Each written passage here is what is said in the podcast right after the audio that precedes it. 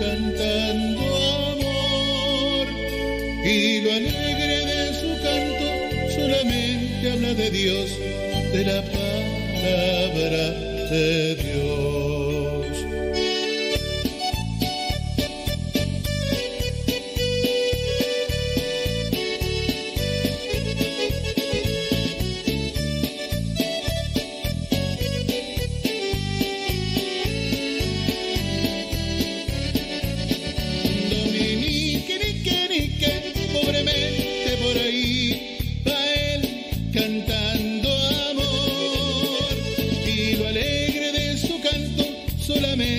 De Dios, de la palabra de Dios.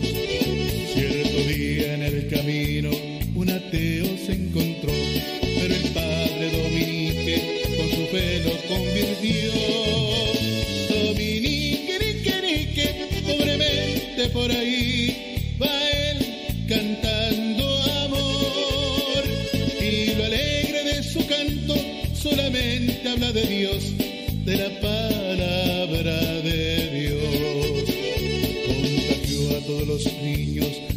amor a Dios.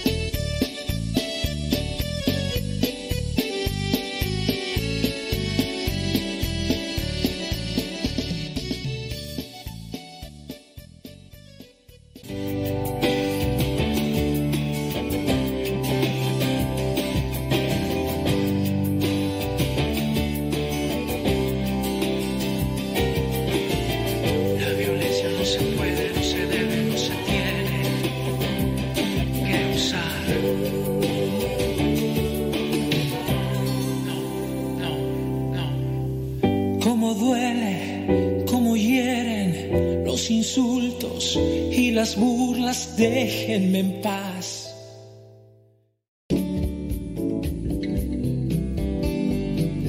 Buenos días. Iniciamos nuestra jornada poniéndonos en manos de nuestro Creador. Pedimos su gracia para enfrentar como hijos suyos cada reto que la vida nos presente, acompañados de María, la dulce Madre que nos invita a proclamar las grandezas del Señor. Camina con nosotros en radiocepa.com, emisora católica de los misioneros servidores de la palabra.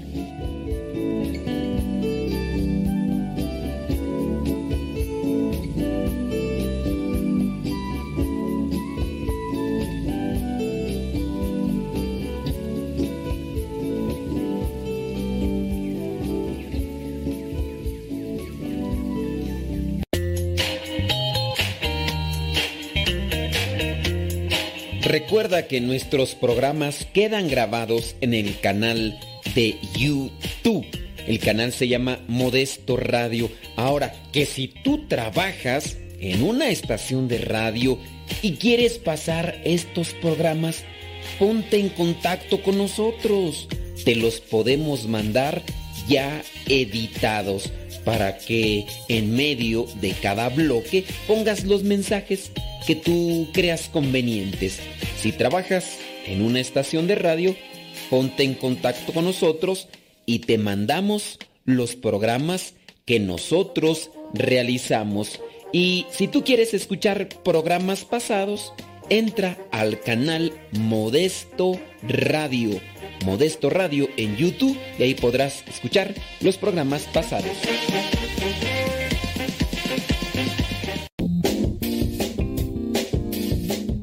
Mamá, ¿por qué estás tan feliz?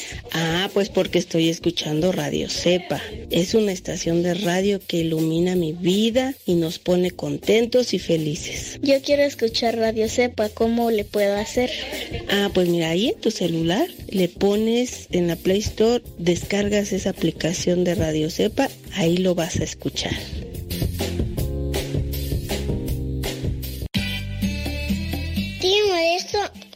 Es que me gusta escuchar mucho Nano Cepa.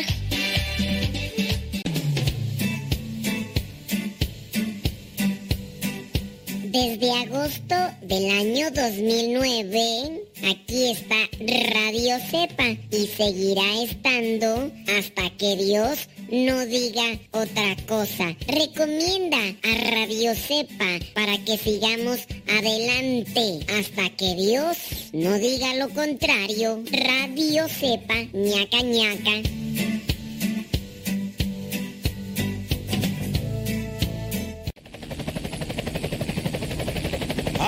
¡Atención! 1, 2, 3, 4. 1, 2, 3, 4. 1, 2, 3, 4. Yo estoy loco con mi Dios. Yo estoy loco con mi Dios. Él me da la salvación.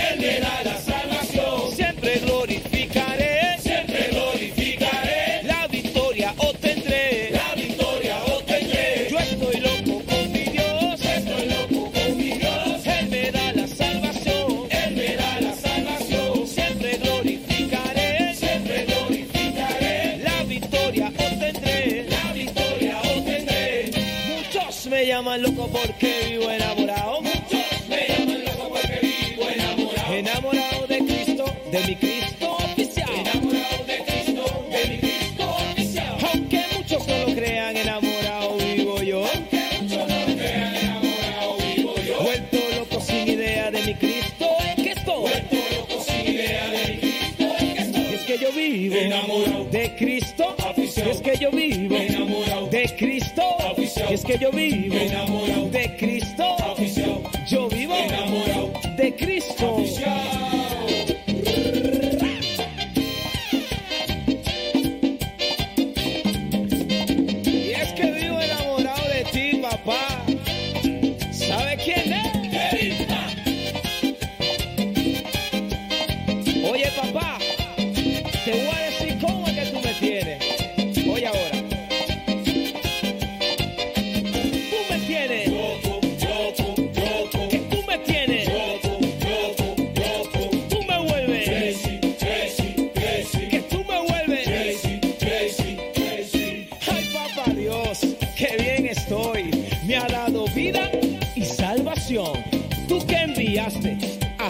Jesucristo por el pecado de esta nación.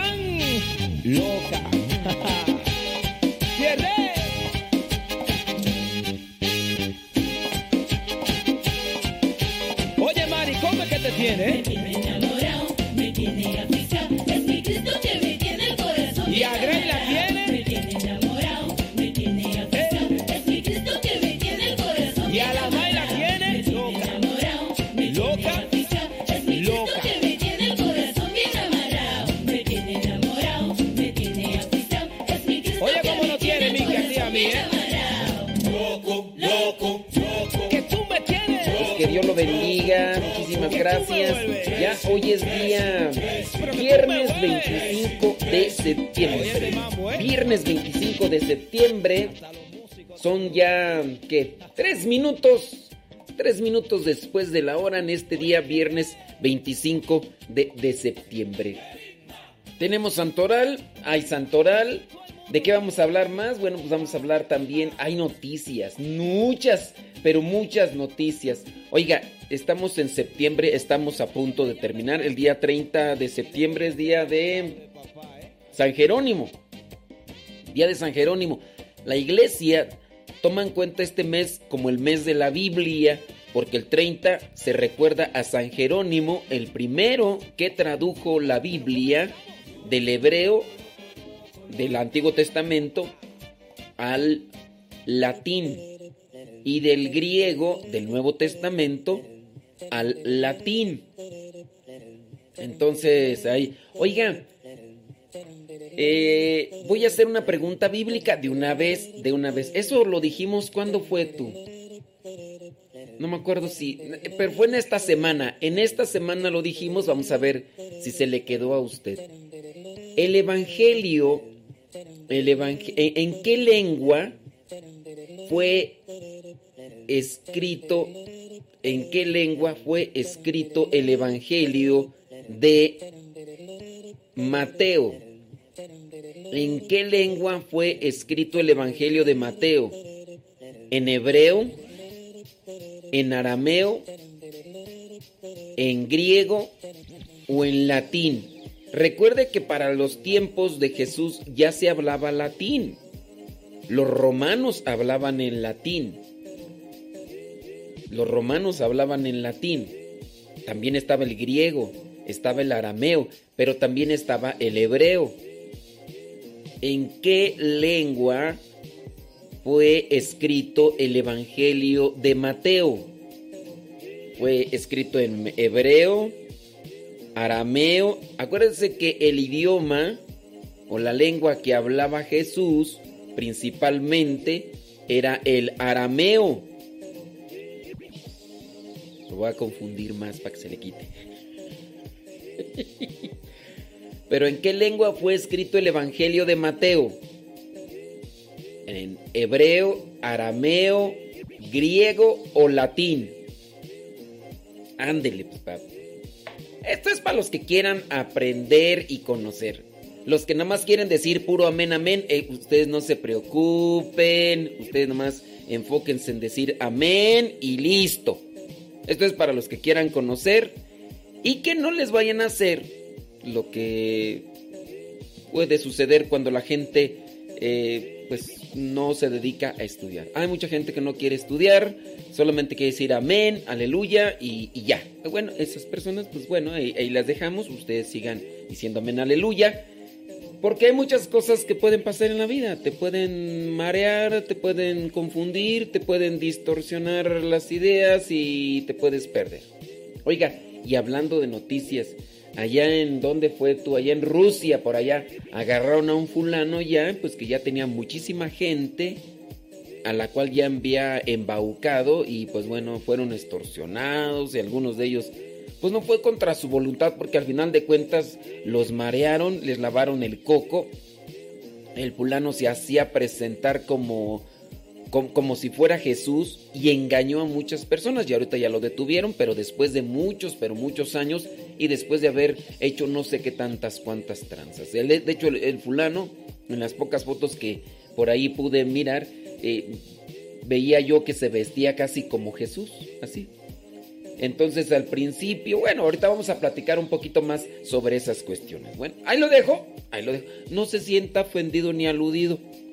Hay gente que todavía les decimos las cosas como son y luego todavía se sienten y ya le cambiaron. Bueno, ya no están escuchando. Pero hay gente que se ofende. Yo digo, pues ¿para qué ofenderse? Pues, si tú tienes esa intención, pues tú adelante, caminante. Oye, hablando de lo que es el, el mes de la Biblia, cuando comenzamos yo les dije lo que eran los números perfectos. De hecho, no terminé. También les mencioné sobre los números imperfectos. Los números imperfectos, esos no se los mencioné para nada, pero con los números perfectos no me acuerdo en qué número quedamos. no me acuerdo en qué número quedamos, creo que fue en el 7. Hoy voy a tratar de irlos. De manera que cuando llegue el día 30 de, de septiembre ustedes ya puedan tener más conocimiento. Mira, y, ahora sí fui compilando. A ver si hoy sí ya me dedico a escribir porque... Bueno, es que no es que no, es que no quiere escribir, que diga, ay, yo no voy a escribir. No. Hay otras cosas que, que, son más, que me tienen a mí como prioridad porque me las están pidiendo y todo lo demás. Entonces, por eso razón. Ay, eres un flojo de primera. Sí, soy un flojo de primera. Eh, ustedes, los poquitos, digo los poquitos porque ahí se ven, ¿no? En las visualizaciones de, de los videos todos los días, ya tengo más de un mes, tengo ya más de un mes haciendo videos cortos de 50 horas, es cierto, videos cortos de 4, de 7 minutos, son videos de un resumen de todo lo que voy haciendo durante el día. Entonces, desde que me levanto, qué empiezo a hacer y entonces hago pequeños videos ya. Y ustedes, los que han visto el video, saben a veces a qué hora me levanto, a qué hora me acuesto y, lo que voy haciendo y lo que tengo que hacer. Entonces, no es tanto así como que, Tú no tienes nada que hacer, nomás te estás rascando la barriga. Ay, brincos diera, a veces está para dormir bien. Bueno, pero sí, voy a tratar de, antes de que termine septiembre, ir publicando esto. Mire, ya, ya como, como quiera le fui dando forma a lo que son la lista de los números imperfectos. Son poquitos. Ya también fui acomodando y dándole forma lo que vendría a ser el significado de los colores en la Biblia. Por ejemplo, ¿qué significa el blanco? Algo muy conocido. El blanco significa pureza, victoria, justicia. ¿Qué significa el negro? El negro significa desgracia, miseria, luto y lamentación. ¿Qué significa el rojo? Pero ese rojo violencia. Pues bueno, furia, sangre y también refleja lo que es el color de Satanás el verde, hay un verde. No sé si ustedes han distinguido un tipo de mosca que le llaman mosca panteonera. ¿De qué color es esa mosca? Dígame. No es como no es negra, no. ¿De qué color es esa mosca? Digo, pregunto. Bueno, pues si usted ha distinguido ese tipo de mosca llamada panteonera y que no es del tamaño del normal, es un poquito más grande, bueno, pues le llaman verde muerte.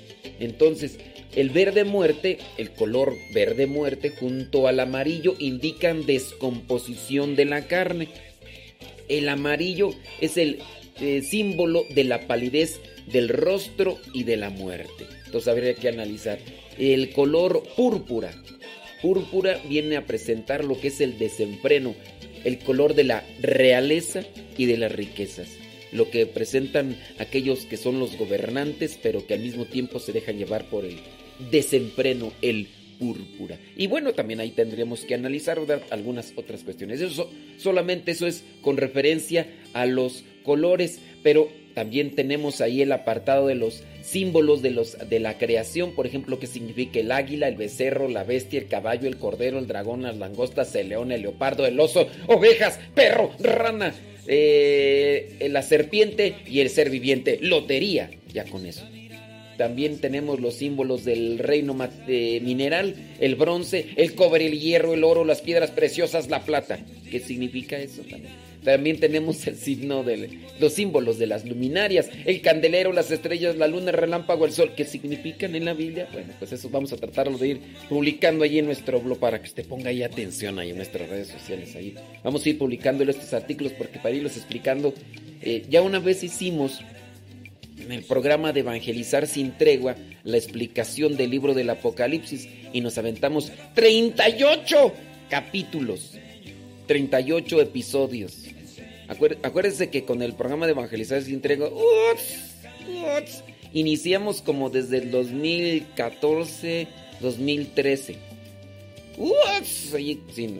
con Guadalupe iniciamos desde como el 2013 o 2014. Entonces, ya se imaginarán entonces. Después tenemos también lo que vendrían a ser los símbolos del cuerpo, que significa el cabello blanco, el corazón, manos, mente, ojos, pecho, pies, eh, también el rostro, la voz. También tenemos lo que vendría a, significar los símbolos de la naturaleza, el ajenjo, los árboles, la cebada, los frutos, la harina, la hierba, la higuera, la madera, los olivos, los olores, las palmas de trigo, las uvas, el vino, el abismo, las aguas, el arcoíris, los cielos, el diluvio, el granizo, el lago, el mar, la montaña, las nubes, el río, terremoto, el trueno, el viento, lotería. Y después vienen los símbolos de las personalidades. O sea que, no, no, no, pues tenemos un montón, ¿no? Ya, solamente Cuando te veas caído, nuevas fuerzas te dará el Señor. El Señor. Cuando te veas caído, nuevas fuerzas te dará.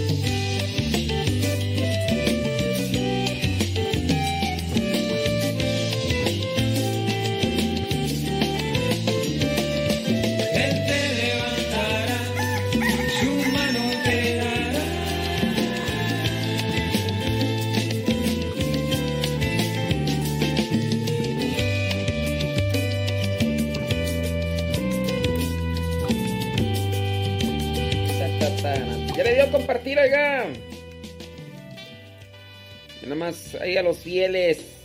A los fieles. Saludos a everybody in your home. Verde iridiscente. iridiscente. ¿A poco así se dice el verde iridiscente? Mm. No, pues no, no, no, no sabía. Voy a, voy a checar. Voy a checar. Ándele pues. Saludos hasta Pénjamo, Guanajuato. Ya, vamos llegando a Pénjamo.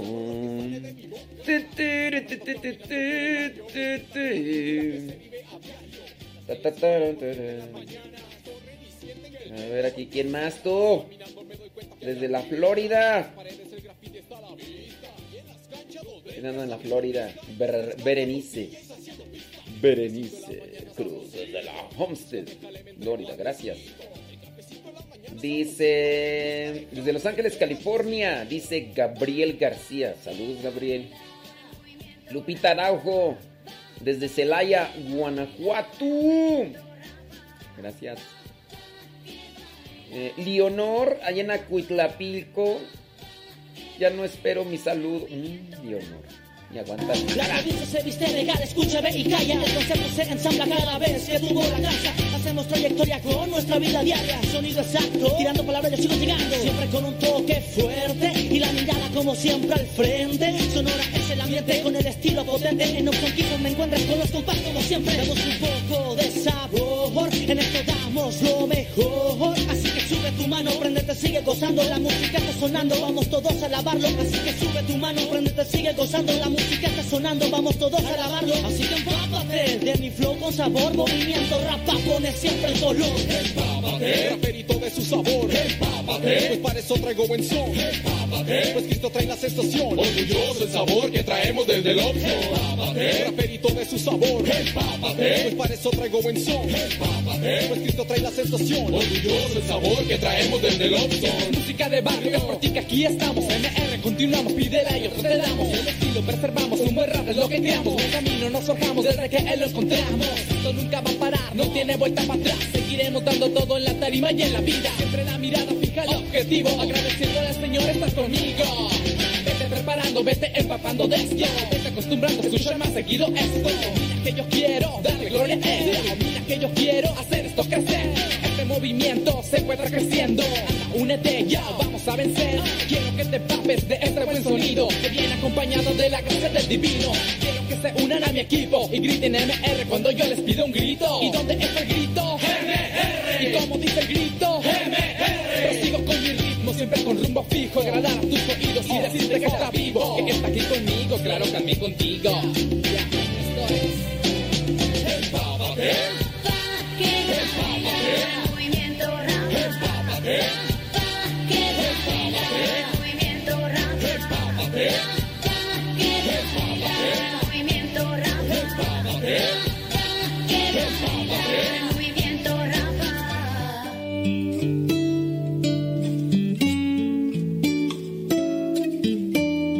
18 minutos después de la hora, 18 minutos después de la hora. Muchísimas gracias. Qué bueno que están ahí conectados con nosotros. Y como ve, pues tenemos bastantes cosas que compartir el día de hoy. Nada más que, pues, nada más ahí vamos a ir publicando poco a poco. ¿Hay más todavía? Sí. Me- mencionábamos los símbolos de las personalidades. ¿Qué simboliza el anciano? La, ¿A quién se refiere la gran prostituta? Ya ves que hay algunos que, ah, cómo les gusta hacer polvadera cuando van caminando y se refieren así, pero seguros, seguros, como si de veras. Bueno, eh, también el juez, el profeta, la ramera, el rey, el sacerdote, los siete espíritus, también lo que son los... Yo nada más le estoy así abriendo el apetito para los que quieran conocer más, se pongan ahí abusados y después estudien, analicen y reflexionen. Los que ya les dije, ya no voy a volver a decirlo porque eh, todavía se sienten, o sea, no quieren salir de, de, su situación y todavía uno les dice, es que tú nada más estás enfocado en eso, de ahí no sales. Y uno todavía les dice, no sale y todavía se enoja. Todavía se enoja. Ay, Dios mío, ¿qué va a hacer uno con esta generación de cristal? En fin, bueno, ya después platicaríamos de otras cosas más, los símbolos de objetos inanimados, los candeleros, el cinturón de oro, la coraza, las cuernos, la espada, el lino, las llaves, los sellos, bueno, eso. Les digo, es que son, nos hicimos que más de 38 capítulos, o 38 horas, 38 horas del Apocalipsis. No, no es tan sencillo hablar del Apocalipsis. Digo, no es tan sencillo porque hay que ir mirando allá. A ver, entonces, ¿en qué lengua César Tarazona lástima, Margarito? No, no, no, no. Fíjate que no, este César Tarazona, tu respuesta es wrong. Equivocada, pues, hombre. ¿En qué, en qué lengua fue escrito el Evangelio de Mateo? ¿En qué? Para los que escucharon hace va- varios días, yo lo expliqué y lo dije. Si usted no puso atención, allá. ah, es una- Pero yo lo dije. No voy a decir quién está acertado porque luego hay personas que se ponen abusadas ahí en el chat. Y yo y digo, fulano de tal, bien, vientos, tú sí pusiste atención. Y hay otros copiones. ¡Uts! Y empiezan así y entonces comienzan a replicar lo que aquellos que yo digo que acertaron lo dijeron. Entonces, este, eh, yo no voy a decir quién acertó de los mensajes que estoy. Oiga, por cierto, de- dele compartir si este programa en parte le ayuda. A lo mejor usted no aprende mucho. A lo mejor usted no agarra elementos muy espirituales tan profundos, tan elevados. Son, ¡Oh, Dios mío! Que van a tocar la, la cúspide del cielo levitando. Pero por lo menos le alegra, por lo menos le entretiene. Pues déle compartir, oiga, pues. A lo mejor usted no lo necesita, pero puede ser que otras personas, pues. Les, les ayuden, ¿no? Yo sé que hay algunos que uh, andan buscando cosas realmente teológicas y espirituales, pero en nuestro programa sí, pero a usted no, pero a lo mejor a otra persona sí. Entonces yo le invito para que le dé compartir y le dé likes ahí en el, en el Facebook. Ahí estamos en el Facebook, mira. Ahí estoy para que Dice, dice Marisela Rosales, dice, eh, saludos desde Guadalajara, Jalisco, padre, yo sí quiero aprender. Marisela Rosales, congratulations for you. Qué bueno que tú quieres aprender. No, yo espero que tú no seas de esa generación de cristal y estoy seguro que aquellos sentiditos ya se nos fueron porque les dije, hay algunos que no quieren aprender y conocer, no quieren estudiar, no nada, nada más quieren dedicarse a puro decir amén, aleluya, gloria a Dios y ya. Ellos, pues ya, ahí, hay que dejarlos, que sigan ahí diciendo a todo, a todo, porque dicen, de hecho, a todo. Yo digo, ahorita vengo, me voy a tomar mi chocolate, amén. Y no, no, no, nada que ver, nada que ver. Pero en fin, pues son gente que... ¿Qué, qué hacemos? A ver, ¿qué hacemos ahí con esta gente? Me quedo sin palabras. Me quedo sin palabras. Eh, saludos, dice. Estoy aquí checando. Gracias. Juan, Juan, Juan, Juan, Juan, Juan. Dice. André, pues, gracias. Dice eh, que hablo muy rápido y se pasa. ¿Me paso? ¿A dónde me paso? Que hablo- dice, que estoy, dice que estoy hablando muy rápido en el programa de radio. Yo no sé por qué te están diciendo las personas que estoy hablando muy rápido. Si el día de hoy no estoy hablando tan rápido, el día de hoy estoy hablando más o menos lentamente para que los demás que me están escuchando puedan entender. Son 23 minutos después de la hora, hoy día viernes 25 de septiembre. Muchísimas gracias por estarnos acompañando el día de hoy. Vamos con el santoral para que. Dicen que hablo muy rápido. Yo no, digo, yo no sé por qué están diciendo que hablo muy rápido. no, la verdad que no. Saludos a Oscar Karim. Saludos desde donde nos está escuchando. Nos está escuchando en De Paso, Texas. Muchísimas gracias. Qué bueno que nos estás allí escuchando y qué bueno que nos compras. Saludos a Alejandra Campos desde Morelia, Michoacán. Saludos a todos los de Morelia, Michoacán. Fíjate nada más acá las personas que me están contestando cuando les pregunté de en qué lengua fue escrito el Evangelio de Mateo. Me están diciendo en hebreo y en arameo. No. O sea, fue escrito en una sola. No, no, eso fue así.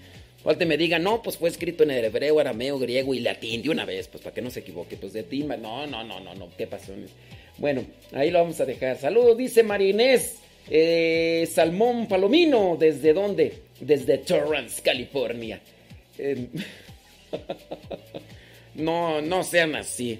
Dice, Mateo escribió en arameo o en hebreo. ¿Y por qué no en griego? ¿Y por qué no en griego? ¿Eh? ¿Y por qué no en latín? Pues sí, a ver. Entonces, no, no, no. No, espérense, no. Ustedes, ustedes, ustedes van a tiro seguro, ¿no? Si mal recuerdo, de aquí, ok, muy bien. Saludos a, Beatriz Roldán desde California, gracias. Dice, solo te digo que le den un saludo muy grande a un amigo en común a todos los. ¿Quién sabe qué tanto me escribió aquí? Pero bueno, gracias. Sí, es que luego escriben tremendos pergaminos, oye. Y no los alcanzo a leer todos porque, pues, es que escupo mucho tiempo, mucho tiempo. Bueno, ya lo dejamos. Dejamos esa pregunta ahí. ¿En qué lengua fue escrito el Evangelio de Mateo? Ya lo expliqué días pasados.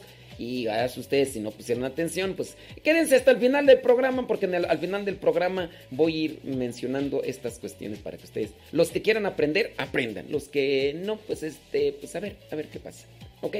Sale, vale. Vámonos con el santoral y ahorita nos vamos después con las noticias a comentarlas eh, sobre lo que está dándose en torno a la iglesia. Son noticias con pilón, no son noticias meramente así como un noticiero, si nosotros mencionamos ciertas cosas que están sucediendo y a las cuales le agregamos un comentario. El día de hoy la iglesia tiene presente a San Cleofas, discípulo del Señor, discípulo de, de Jesús, a quien con otro compañero itinerante ardía el corazón cuando Cristo se les apareció después de la resurrección. Sí, Cleofas es aquel que está mencionado ahí en lo que vendría a ser ese momento donde van caminando y Cleofas va hablando ahí con otro y hoy, pero pues cómo es, y se les acerca Jesús y no lo reconocen y entonces es ahí donde se da a conocer los caminantes de Maús. ¿Cuántos eran los caminantes de Maús? ¿Dos, cuatro o cinco? ¿Cuántos eran los caminantes de Maús? ¿Dos, tres, cuatro o cinco? Hoy me levanté pensando en todo lo que tengo que agradecer,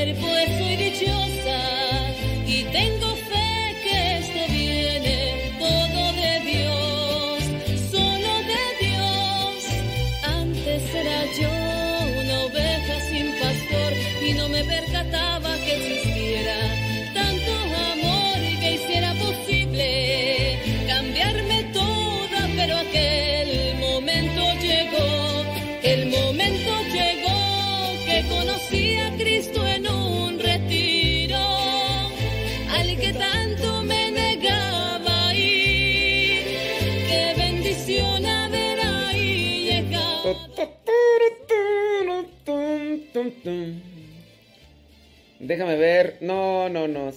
César Tarazona, lástima. Sorry for you. Sorry for you.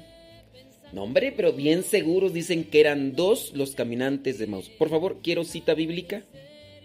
Quiero cita bíblica, por favor. ¿Quiénes eran esos caminantes? ¿Cuántos eran esos caminantes de Maus? Por favor, cita bíblica. Sí. Sí, sí, sí. Ahí, ahí se los encargo. Dejen darle un sorbo a mi chocolate. Para los que estaban mirando el video, pues me acabo también de comer una conchita de azúcar. Mm, mm. Lástima, Margarito. Mm. Dice que eran tres. Eh, María Hernández, quiero cita bíblica, ¿ok? Quiero cita bíblica. Por favorcito. Sí. Pedro Godínez, necesito cita bíblica, por favor. Dice, dice eh, César Tarazona que todavía no da su respuesta. No, si la diste. A, lo del Evangelio de, de Mateo. Ahí está, mira, te voy a sacar copia de captura de pantalla. Mira, déjame ver, déjame ver dónde están. A lo mejor lo de Caminantes de Maus todavía no.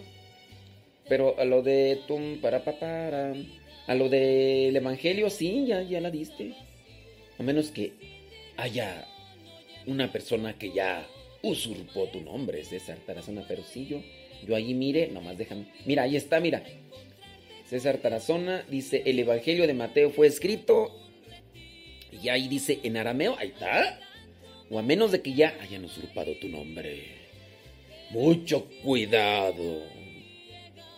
Eh. Saludos. Eh, no, no voy a decir. Maru López desde San Diego, California. Ándale, sí, voy a, voy a tomar. Ey. ¿Cuántos eran los caminantes de Maús? ¿Cuántos eran? ¿Dos? ¿Tres? ¿Cinco? ¿Cuántos eran? Por el cansada de Maús.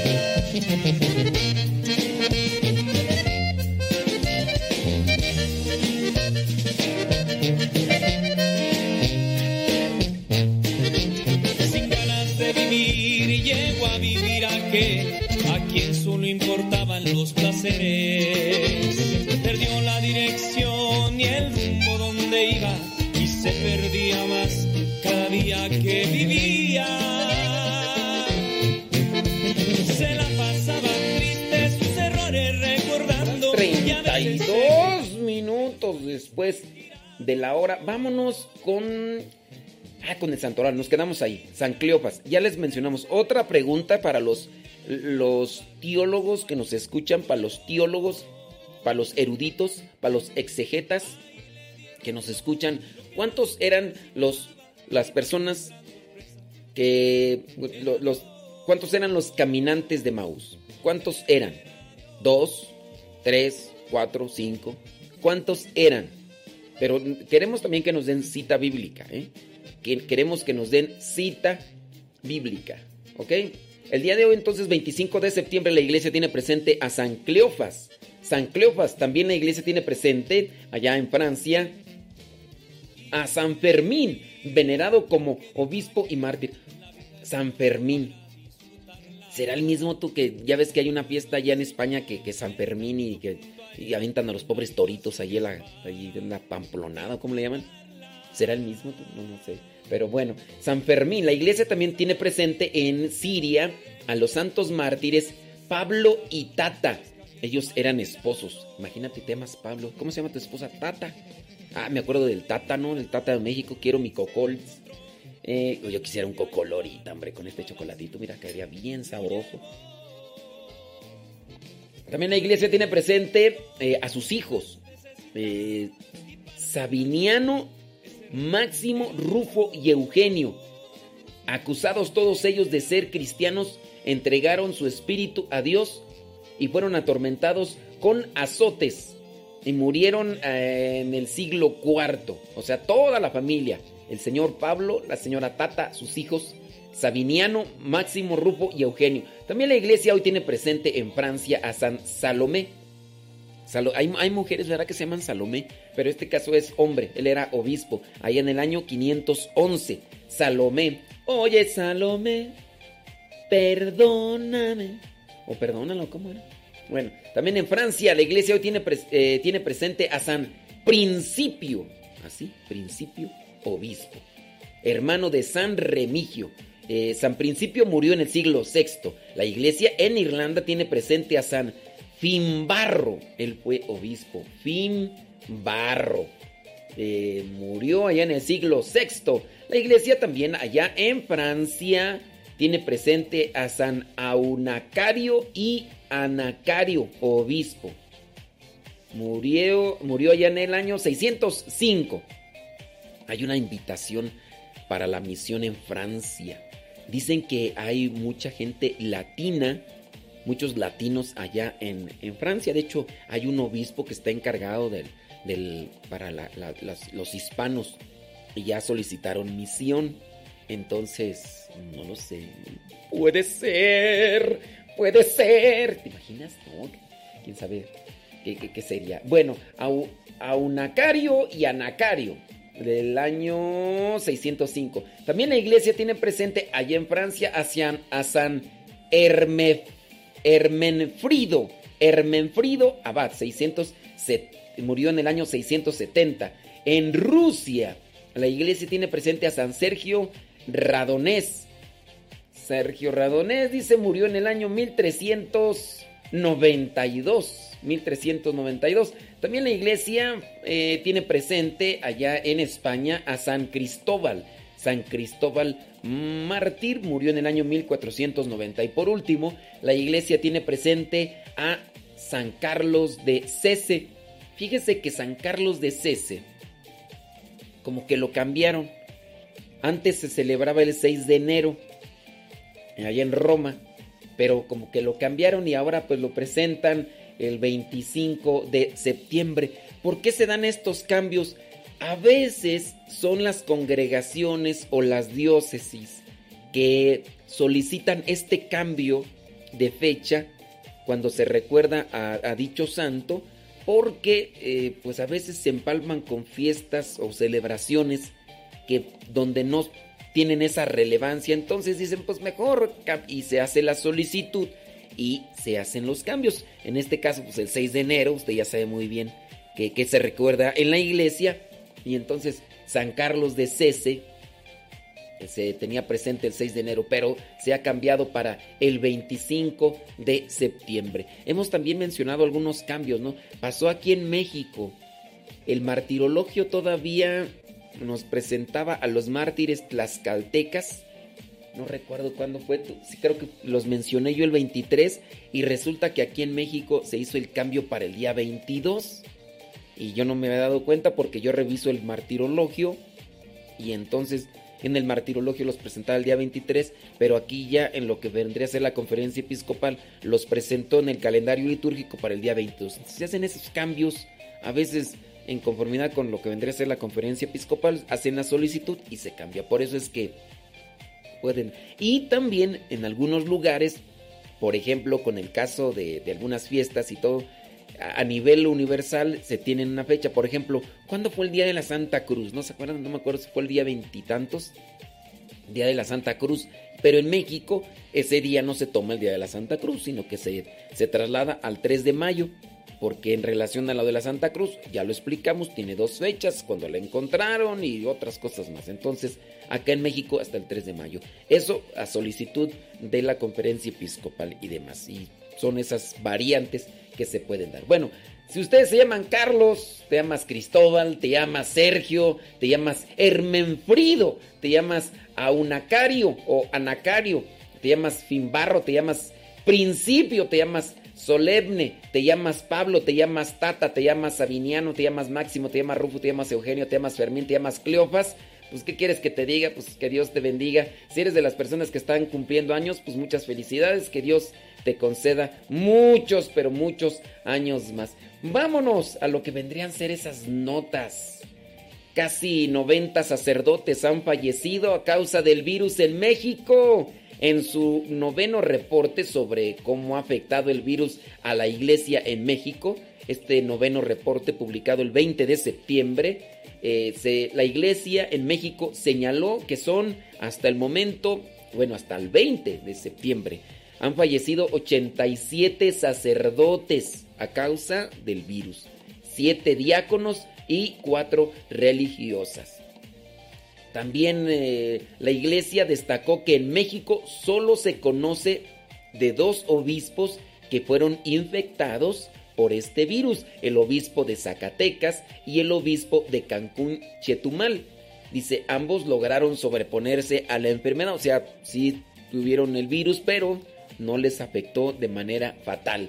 Entonces solamente dos obispos ahí fueron eh, infectados y casi 90 sacerdotes han muerto. Son 87 hasta el 20, hasta el 20 de, de septiembre. Vámonos hasta España, asaltan y hieren a sacerdote a la puerta de su parroquia. Esto pasó el día de ayer, jueves 24 de septiembre. El padre Javier Contreras, párroco de la iglesia de San José María Escriba de Balaguer en la localidad de Alcorcón, Madrid, España, resultó herido tras ser asaltado a primera hora en la puerta del templo. La agresión tuvo lugar después de que el sacerdote bajara de su coche, lo estacionara en las inmediaciones de la parroquia a la que se dirigía para abrir el templo y celebrar la primera misa del día. El presbítero fue atacado por una persona, dicen, dicen, con desequilibrio mental, portaba un cuchillo con el que le causó heridas en el homoplato, bíceps y mano que requirieron su traslado al hospital eh, donde le dieron 12 puntos de sutura en la mano derecha. El agresor del padre Contreras ya ha sido detenido por la policía que está investigando los hechos, aunque se descarta que haya sido un delito de odio. No sé, yo de repente a veces por ahí se meten ese tipo de ideas. No, hombre, estaba loquito o tenía un problema, desequilibrio mental y lo mismo dijeron, ¿verdad? De aquel que mató al, sacerdote ahí en, en, la catedral metropolitana de, la Ciudad de México. Y, pues sí, pues, que estaba, tenía un desequilibrio mental, que no sabía lo que hacía y, también con un cuchillo, pero ahí fue en el cuello y, y ahí.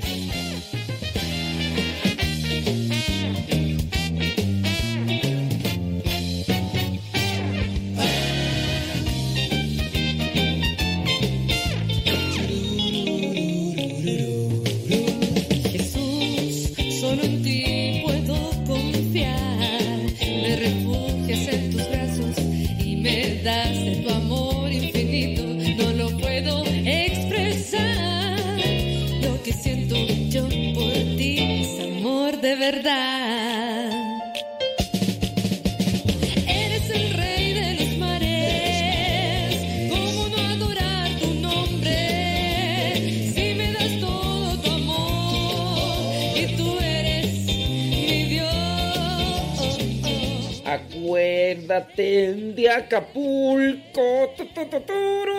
Acuérdense que tenemos. Acuérdense que tenemos la- las preguntas. ¿Cuántos eran los caminantes de Maús? ¿Cuántos eran los caminantes de Maús? ¿En qué lengua fue escrito el Evangelio de Mateo? ¿En qué lengua fue escrito el Evangelio de Mateo? Dice... mm, Mientras manejaba ya aterricé, ya me quedé... ¿Quién sabe qué me estarán diciendo ahí? Eh, déjame ver, dice, salud, dice, aquí estoy. Muchas gracias, ándele pues. Eh, de- Segundo mandé. Pues que Hebreo, hebreo, que digo,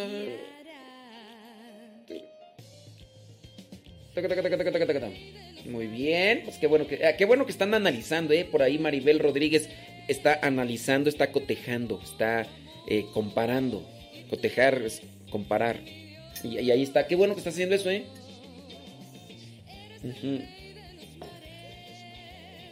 Eso, eh, eso es bueno. Congratulations for you, Maribel Rodríguez.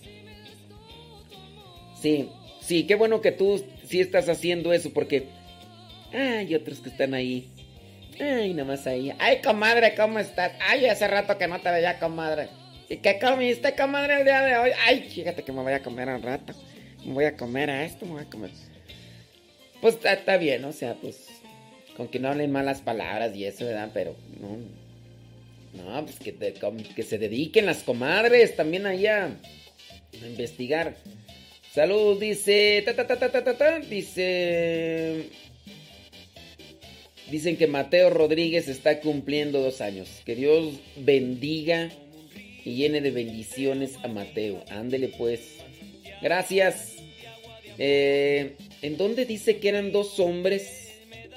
Quiero que me pasen la cita bíblica. Que diga dos hombres. no. Dicen, ponte a leer del versículo 13 al 35. Ahí dice dos hombres. Entonces, tan sencillo, ¿verdad? En el, de- en- entre el versículo 13 y el 35. Ahí dice dos hombres. Capítulo 24.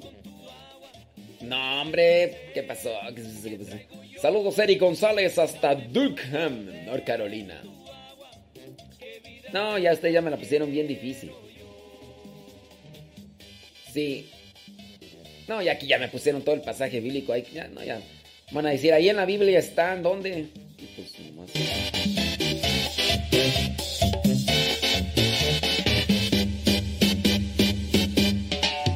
Quítame con tu agua esta sed que traigo yo.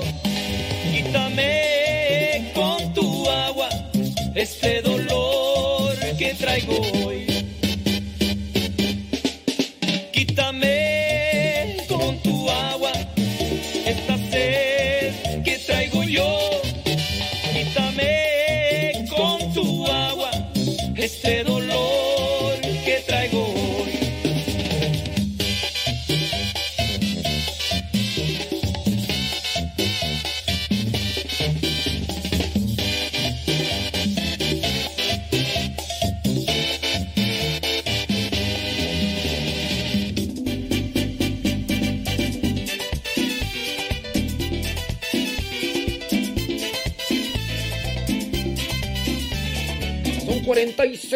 minutos después de la hora. Te va a decir, ¿y por qué estás diciendo en la hora?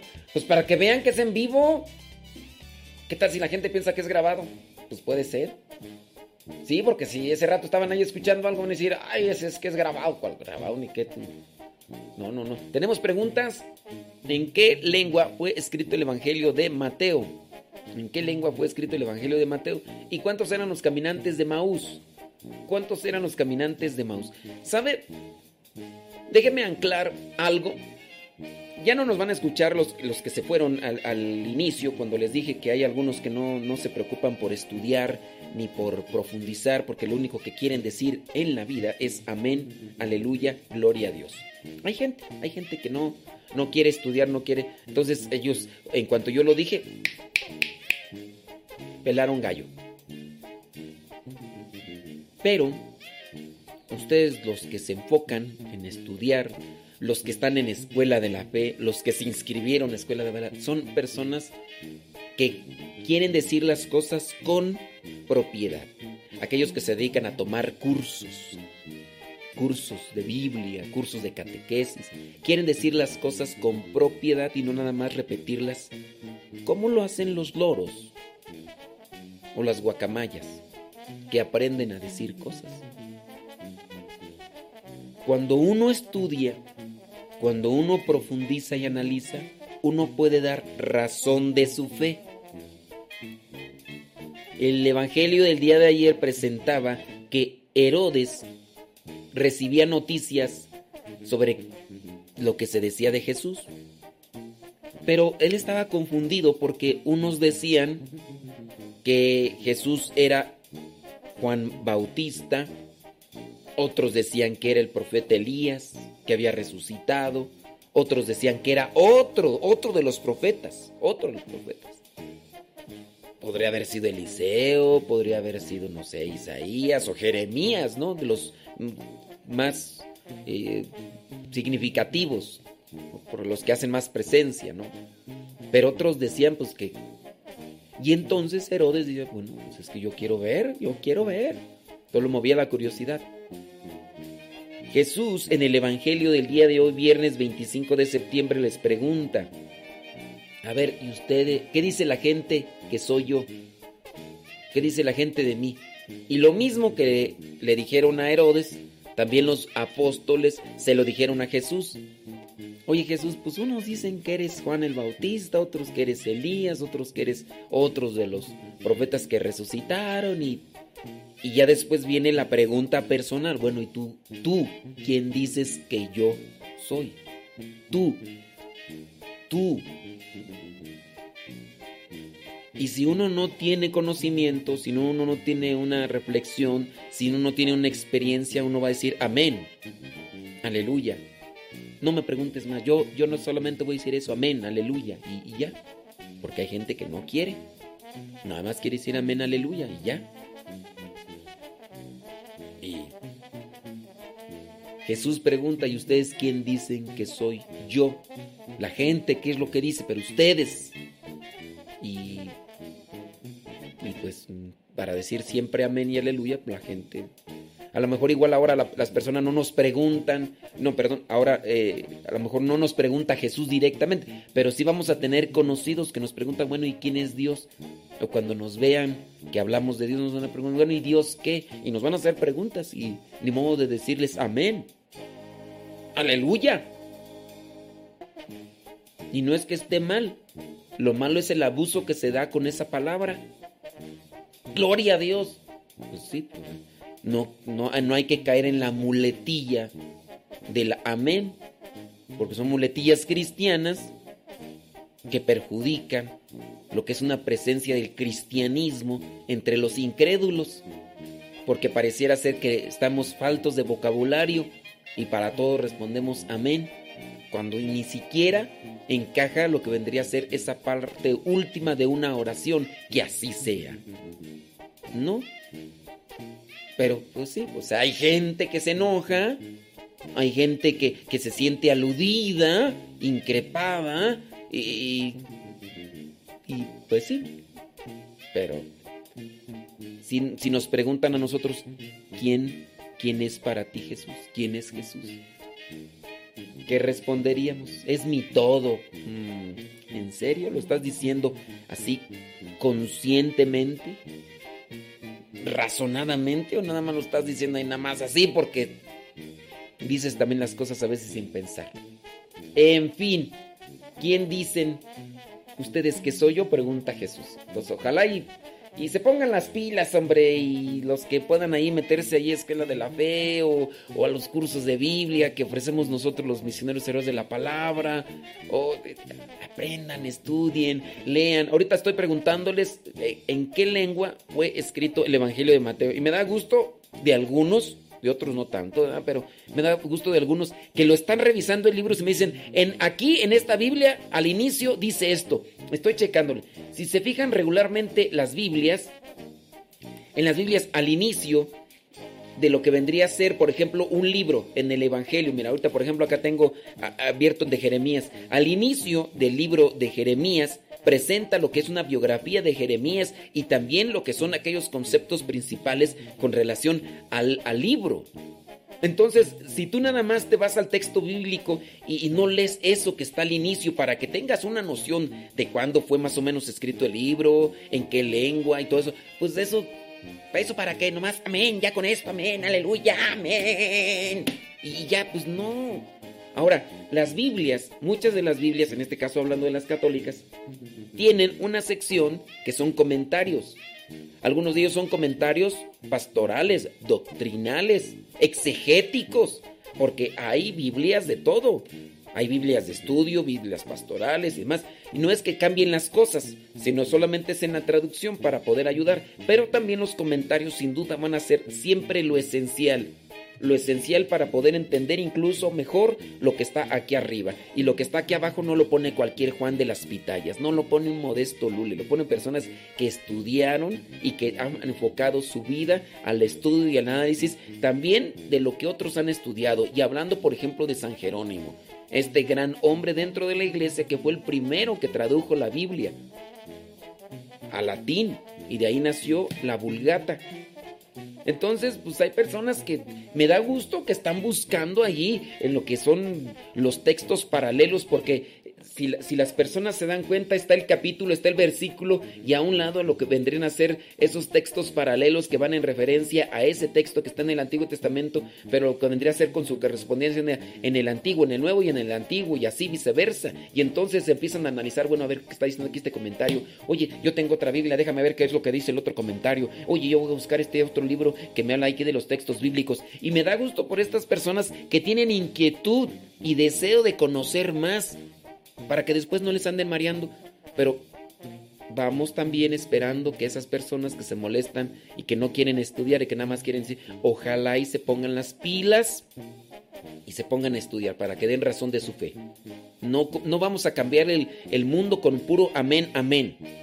No vamos a cambiar el mundo con puro amén, amén. Y yo podría decirles, no vamos a cambiar el mundo nada más rezando. No vamos a cambiar el mundo nada más rezando. Hay mucha gente que quiere que Dios haga todo.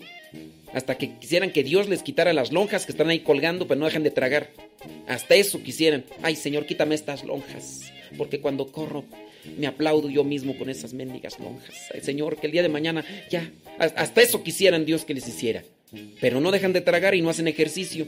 Todo quieren que les hagan, todo quieren que les haga Dios.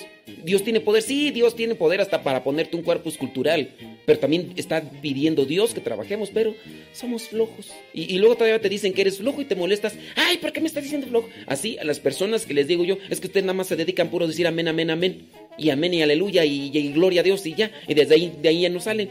Y, todavía hasta se enojan. Pues bueno, así no vamos a cambiar el mundo, ¿eh? Así no vamos a cambiar el mundo, no vamos a cambiar la sociedad que, está tan mal. Ahorita estamos dando la noticia de este sacerdote que, eh, que fue allá atentado, no murió, gracias a Dios, ¿verdad? pero fue atentado allá en, en España. Y así otras cosas más. Mira, por ejemplo, activista de LGBTQ muerde a católico que rezaba el rosario allá en Polonia y están ahí rezando el rosario. Entonces llegó este activista, es una mujer, traía la bandera y empezó allá a gritarles, empezó a interrumpirles el rosario y después le tumba el celular a aquella persona que estaba rezando el rosario y le muerde, le dejó ahí la muerde ahí. Y, son cosas, eh, no... Tenemos que ponernos las pilas y dar razón de nuestra fe. No con puro rezar, puro rezar vamos a cambiar el mundo. Tenemos que dar testimonio y hay que esforzarnos y hay que echarle muchas ganas. Pero, pues,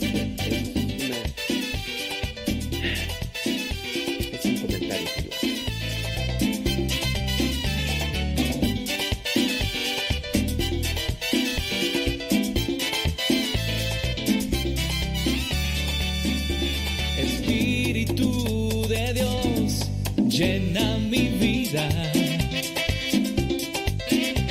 Espíritu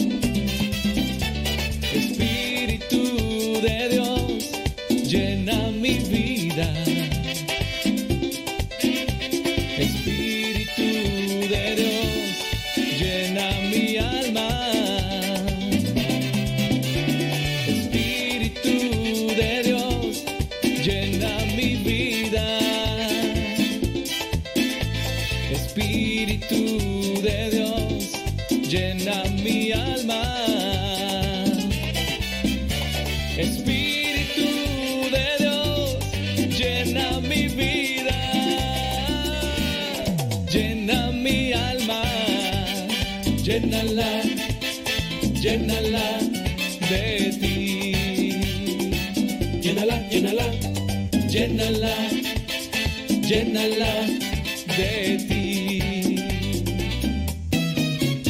Bueno, bueno, bueno, bueno, ya, ya regresamos. Ya terminamos allá. Allá, allá, ya terminamos. Sí, eh, mencionamos hace unos días que el Evangelio de Mateo, como está dirigido especialmente a los judíos conversos, acuérdense que los judíos, la lengua o el idioma principal de los judíos en este caso es el hebreo. Entonces por eso se sugiere que el Evangelio de Mateo originalmente fue escrito en hebreo. Algunos dicen que el primer borrador posiblemente fue en arameo, pero de ahí no se tiene una referencia. En una segunda eh, transcripción se hizo en griego, por eso se dice que todo el Nuevo Testamento está escrito en griego, pero originalmente por quien fue escrito, que acuérdense que Mateo, pues de hecho celebramos a San Mateo, ¿no? Fue el día lunes, por eso hablamos de San Mateo. Originalmente hablamos de quién era Mateo, por qué y todo. Y Mateo era un judío publicano, de los que se de- dedicaban a cobrar impuestos, pero era repudiado por sus paisanos. Entonces, cuando él recibe el llamado por parte de Jesús, comienza a acercarse, ¿no? Después, cuando él escribe lo que vendría a ser las, las enseñanzas de Jesús y lo que él compartió con Jesús, lo escribe para sus paisanos, aquellos que también se habían hecho cristianos. Por eso se señala que el, el Evangelio de Mateo originalmente fue escrito en hebreo. Para los que me siguen en el Evangelio de todos los días, hemos, hemos estado explicando algunas notas teológicas con respecto a los Evangelios que vamos explicando. En el caso de, de Mateo, mencionábamos una nota característica. Como Mateo trata de llegar a sus compañeros o a sus paisanos judíos conversos, él trata también de, de hacer esa comparación de Jesús con Moisés, dando a conocer que Jesús es el Mesías, pero también en el caso de Moisés, que es a quien más veneran y a quien más respetan los judíos conversos. Para los judíos importa más Moisés por encima de Elías o de otros profetas. Moisés es como que la figura principal y por eso cuando confrontan los fariseos a Jesús, inmediatamente resaltan lo que dejó dicho Moisés, lo que enseñó Moisés. Cuando Mateo entonces está escribiendo, hace una paradoja o hace una similitud presentando en referencia a lo que es el Pentateuco, que algunos de ustedes ya lo saben a qué me refiero con el Pentateuco o con la Torah, hace una referencia presentando lo que son cinco sermones. El primero que vendría a ser el como que el más el más mm, notorio o el más si- significativo, que es el sermón de la montaña. Pero ya después está también el los otros sermones, que ahorita no me acuerdo cómo, cuáles son los otros sermones, el título que se le da a los otros sermones, pero que va en relación al reino de, lo- de Dios, al reino de los cielos, sí, al reino de Dios. El otro es el de las prescripciones para los apóstoles, las enseñanzas para el, el el sermón de, mm, del envío y no me acuerdo cuál es el otro, no me acuerdo cómo, cómo es el orden, creo que el último es el del reino de Dios. Y Mateo presenta lo que vendrían estos ser esos cinco sermones que tienen como una conexión con lo que vendría a ser la Torah. Algunos dicen que posiblemente había un borrador de Mateo escrito en arameo. Ah, pero esa es como que una posibilidad. La cuestión está en que. ¿Y, lo- y por qué lo dicen que, está, que posiblemente tenía un borrador en arameo? Porque cuando hacen la comparación con la con la lo, lo que vendría a ser la Biblia Septuaginta, pues ya saben, ustedes ya saben cuál es la Septuaginta, ¿cómo no? Ya se los expliqué. Entonces, cuando hacen la comparación con la Septuaginta y con la traducción que se hizo después al hebreo y lo que vendría a ser más bien al griego, dicen que encuentran unas similitudes, por eso llegan a sugerir que posiblemente había un borrador en arameo, pero así como que seguro, no. Lo que sí es seguro es que fue en lengua hebrea por ser judío para judíos y después se hizo también la traducción a lo que vendría a ser, no la traducción, la transcripción, el mismo Mateo haría la transcripción al griego y, así. Entonces eso es lo que dicen los exegetas. Los exegetas son los que hacen las exégesis. All raíz, all raíz. ¿Alguna duda, comentario? Ahora, con relación a lo de los caminantes de Maús. En realidad no se sabe cuántos fueron los caminantes de Maús. No se dice. No, no van a encontrar una cita bíblica donde digan, eran dos. A ver, encuéntremela. Si, si ustedes la encuentran, vamos a ver que también eh, qué tipo de Biblia es. Porque puede ser que la Biblia, entonces, este, la traducción, pues me gustaría a mí analizarla, pero yo estuve analizando y todo y no hay. No, no dice cuántos fueron los caminantes de Maús. ¿Por qué ponen dos? Pues. Pues. Pues. A ver entonces, ¿quiénes son? ¿Quiénes son los que. los que serían?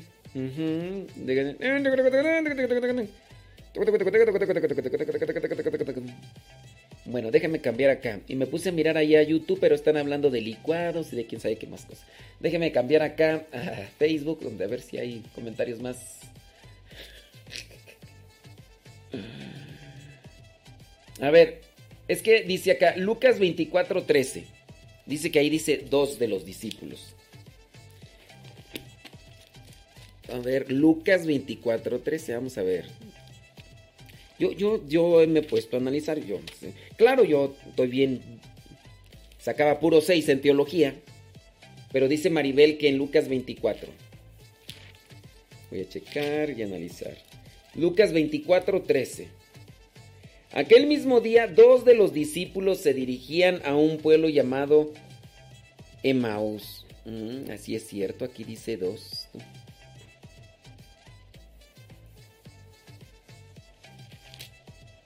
Iban hablando de los que...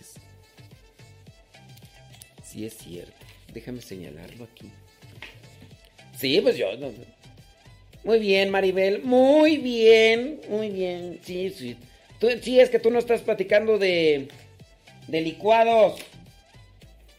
¿Edad? Déjame, déjame subrayar eso porque todos los días se aprende algo nuevo. Y yo estoy aquí. Déjame, espérame. voy a subrayar acá. Ando buscando un lapicero que ya no tengo. Es un lapicero rojo. Acá está. Ya, ya lo encontré, gracias. Déjame ver aquí. Voy a subrayar. Para los que están viendo el video saben que, que sí, sí, sí, sí. Aquel mismo día, dos de los discípulos, déjame subrayar. Porque yo había analizado y había investigado y no. Dos de los discípulos se dirigían a un pueblo llamado Emaús. Entonces, así en concreto. Lucas 24:13. Ya, con eso. Ahí donde dice que dos. Muy bien, Maribel. Muy bien. Bien, bien, bien. Tú muy bien. Bien, bien. Iban hablando de todo lo que había pasado mientras con- conversaban y discutían. Jesús mismo se acercó y comenzó. Sí, muy bien. Listo. Son dos. Gracias. Gracias a la vida. O no me acordaba tú. Bueno, lo que sea. Soy un burro de primera. Pero ya lo subrayé, mira. Ya lo subrayé y ya. Lucas 24, 13. Lucas 24, 13. Ahí estufas. Bueno. Ahí está. Ya. Sí, ya, ya, ya, ya. Sí. Mira, Rita Betania, el problema en, en tu pasaje bíblico es que pusiste muchos, pero muchos versículos. Muchos, pero muchos versículos. creo yo que ya con haber, haber dicho Lucas 24, 13, ya, ahí dice. O sea, no tendríamos por qué poner, digo, a menos de que, mira, por ejemplo, eh, César Tarazona dice, encontré esta información de los caminantes de Maús. Y, César Tarazona me está poniendo Lucas 24 del 13 al 35. Y pues bueno, ustedes ven que la, la pregunta es concreta. ¿Cuántos eran los caminantes de Maús? Y ya, Lucas 24, 13. Amén. ¡Ay! ¡Ahí está, que! ¡Oh, pues, hombre! Lucas 24, 3. Eran dos. Ahí dice. Ya. Pero si es que si tú me pones 20, que, lea del 24, ca- del versículo 13 al 35, yo te voy a decir, no, espérame tantito. Maribel Rodríguez dice que eran tres. A ver, Maribel, ahí dice que eran dos, Maribel. Ma- Maribel Rodríguez. Dice eran tres, Lucas 24, 13. Oh, oh, Maribel, a mí se me hace que tienes otra Biblia. Maribel, ahí está, ahí está. Aquel mismo día, dos de los discípulos se dirigían a un pueblo llamado Emaús. Dos. De los discípulos. Maribel, ¿por qué dices que tres? Maribel, ¿qué está pasando? ¿La Matrix se descompuso qué? La Matrix ya... Ya, ya... Dice también en Marcos 16, 12. ¿Ahí qué dice en Marcos 16, 12? Marcos 16, 12. One moment, please. Marcos 16, 12. One moment, espérame. 16, 12. ¿Qué dice tú? Dice... Espérame, espérame. Después de esto Jesús se apareció en otra forma a dos de ellos que iban caminando. Ah, sí es cierto, también acá. Ahí aparece en Marcos 16, 12. ¿Cuál fue el primer evangelio que se escribió de los cuatro que están ahí en el Nuevo Testamento? ¿Cuál fue el primero? Entre Marcos y Lucas, ¿cuál fue el primero? Ahora, ¿cuál es el nombre del otro caminante? Ahí sí ya no. Sí. Ahí sí es donde está la discusión de los exegetas. A ver si ustedes lo encuentran. Yo la verdad no lo he encontrado. Yo he leído también de eso, de eso sí he leído. ¿Quién era el otro acompañante de Cleofas? Porque nada más aparece que era Cleofas. No me acuerdo en qué. En qué pasaje está, pero eh, dice. Dice que. que era Cleofas, pero ¿cuál es el nombre del otro acompañante? ¿Cuál es el nombre del otro acompañante de Cleofas? Don David Trejo dice que muy bien, don David Trejo. Usted está muy bien. Sí. Así es, efectivamente. ¿Quién, era? ¿Cuál era? ¿Cuál es el nombre del otro acompañante de Cleofas? ¿Cuál es? ¿Cuál es tú? Ahí se los dejamos. Me explicaron que dice el otro el otro nombre no lo dice. Dice por acá que que porque le explicaron que no lo dice que porque se refiere a nosotros, ¿eh?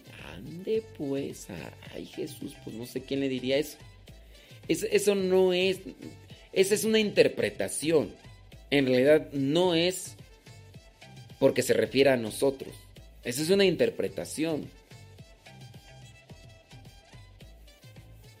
Esa es una interpretación que se da. Y hay que tener mucho cuidado con lo que son interpretaciones, las hermenéuticas. Porque dentro de lo que son las hermenéuticas no se clasifican como una cuestión ya sólida. En el caso, eh, en la hermenéutica yo no puedo decir, no, pues a lo mejor eran tres o cuatro. No, aquí dice, es esto y ya eran dos, eran dos. No, pues eh, posiblemente esos dos, porque acuérdense que el número dos en la Biblia significa dualidad. O sea, se refiere o sea, al espíritu y se refiere también a lo que es la carne. O sea, claro, el número dos puede significar el número o también puede tener ese significado de dualidad. Pero también recordemos que tiene otra interpretación. Lo que vendría a ser el valor numérico en la lengua hebrea o en la lengua gri- hebrea o griega. Entonces es el valor numérico que también tendría uno que identificar. Pero a lo mejor se está refiriendo solamente a dos en específico, no siempre de forma así contundente o categórica o va a decir son este que, que se refiere a nosotros. Ahí también hay una explicación teológica con respecto a por qué no se dice el nombre del otro acompañante. Se dice que era la esposa de Cleofas. Sí, se dice que era la, es- la esposa de Cleofas, porque acuérdense que Cleofas ya se estaba retirando. Entonces también tendríamos que analizar, y los estudiosos lo han hecho, tendríamos que analizar de dónde era Cleofas. Y en su caso, ¿quién podría estar acompañando a Cleofas ya durante la noche después de que aconteció todo aquello en torno a Jesús? ¿Era otro hombre o a qué iban a, a Emaús o, dónde vivía? A lo mejor ya se estaba retirando Cleofas ya después de haber seguido. Entonces, algunos sugieren que era la esposa. Ahora, ¿por qué no pusieron su nombre? Recuerden que regularmente las mujeres no, eran, no son muy mencionadas en, en la Biblia, pero sí son mencionadas cuando tienen una relación con Cristo. En el caso de cuántas eran las mujeres que acompañaban a Jesús y a sus discípulos, y ahí sí resaltan los, eh, a los nombres de las mujeres, pero no en tanto en, el, en la relación con, eh, con, con otros acontecimientos. Por eso dicen, pues muy posiblemente por eso no escribieron el nombre, porque se trataba de una mujer y no era una relación directa con Jesús. Pero algunos, muchos sugieren que pudo haber sido la esposa. Pudo haber sido la esposa. Así que, en eso de que te expliquen, que te digan que ah, es que no pusieron el nombre porque se refiere a nosotros, no, esa es una interpretación. O sea, pudiera ser. Pudiera ser. Pero el, el relacionarse, por ejemplo, yo estaría en desacuerdo con esa interpretación porque al final de cuentas los caminantes de Maús somos nosotros. Somos peregrinos en este mundo y al final de cuentas también hay muchas cosas que no comprendemos y que podemos compartir hasta que no se nos aparece el Señor a nosotros. Entonces no nada más diríamos, el segundo que no aparece es no- somos nosotros. No, también podríamos ser en este caso Cleofas, cuando no entendemos y ahí estoy haciendo un- una cuestión de hermenéutica o de interpretación. Yo ahí podría decir, pues somos nosotros los que muchas veces vemos una cosa, pero hasta que no tenemos esa experiencia o ese encuentro personal con el Señor, nos damos realmente cuenta de lo que Dios nos quiere decir o de lo que Dios pone en la vida de cada uno de nosotros. Entonces, sí, nada más tengan cuidado con esta cuestión de la hermenéutica para que no lo clasifiquen dentro de lo que vendría a ser una respuesta así sólida eh, con relación a la teología. Hay que distinguir entonces en lo que son esos estudios exegéticos que se realizan y también hay que distinguir en lo que vendría a ser la hermenéutica, la, interpretación que se da a los pasajes. ¿Sale, vales? Ándeles pues, pues ya, ya, ya entonces ya quedó claro, ¿no? ¿Cuántos eran? Y era aquel Lucas 24, ¿qué tú? 13, a ver si me lo aprendí. A ver si me lo aprendí. A ver si me lo aprendí. Ta, ta, ta, ta, ta, ta. Sí, yo sé que algunos de ustedes van a decir, es que a mí me lo dijo un sacerdote y para mí lo que dice un sacerdote es palabra de Dios. No, porque yo también a veces me equivoco. Ah, pero tú eres un burro. Sí es cierto, yo soy un burro de primera. Soy, soy muy ignorante. Soy muy ignorante, pero por eso trato de tener las cosas aquí y si me equivoco, pues ahí ustedes me corrigen. Sí, porque yo sé que si es que a mí me lo explicó un sacerdote y a mí si me lo dice el sacerdote, esa es palabra de Dios. Eso está por encima de la palabra de Dios, ¿no? Pues también habría que hacer esas cosas, ¿no? Dice, aquel mismo día, dos de los discípulos, sí, Lucas 24.3, a ver si ya me lo aprendes. Ese pasaje, listo, listo. Árale pues, vámonos, vámonos, porque aquí espantan.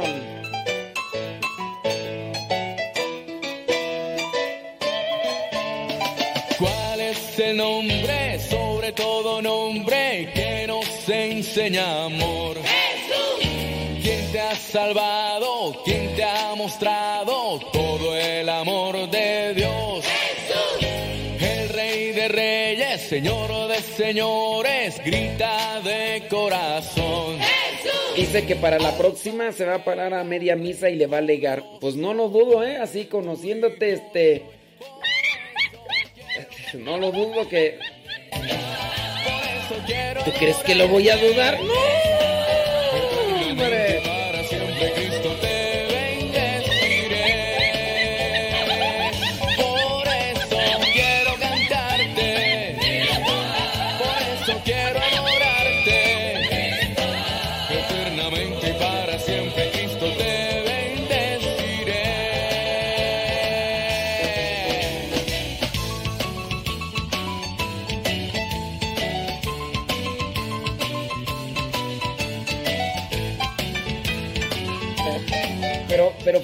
cómo lo puso. Para la próxima me, me pongo de. Me paro, dice. Me paro. O sea, no me pongo de pie. y- dice, me paro a media misa y le alego. Fíjate. O sea, no le pregunto. No, le, al- le alego, ¿eh? Le ya desde ahí se. No, pues. Ya, ya, ya. El subconsciente ya, ya habla claro y directo. Ay, no, todo lo que nos dice él. Por eso Ave María Purísima, sin pecado concebida. Porque somos Ay, qué bueno, Cristo. bueno. Eternamente No, yo si a lo mejor estuviera cerca, no, capaz de que entra aquí a la puerta y avienta la puerta para.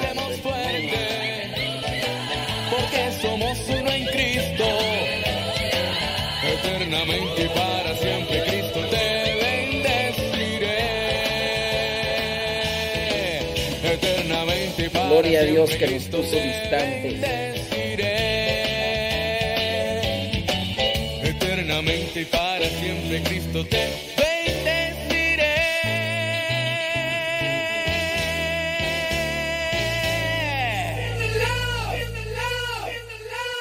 Ahí viene el Evangelio de hoy. Gracias.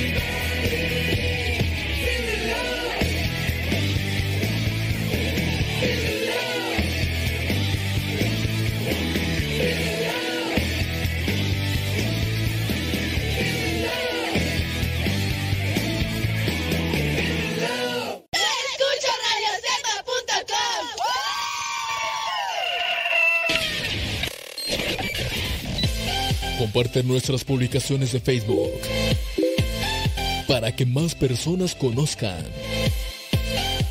Radio Cepa, una radio que forma e informa.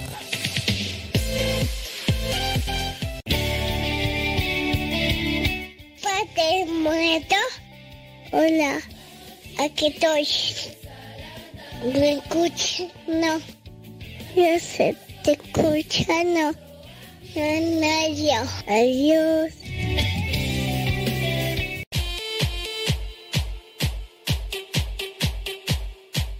Tú también mándanos tu mensaje en audio al WhatsApp 55 20 19 32 89.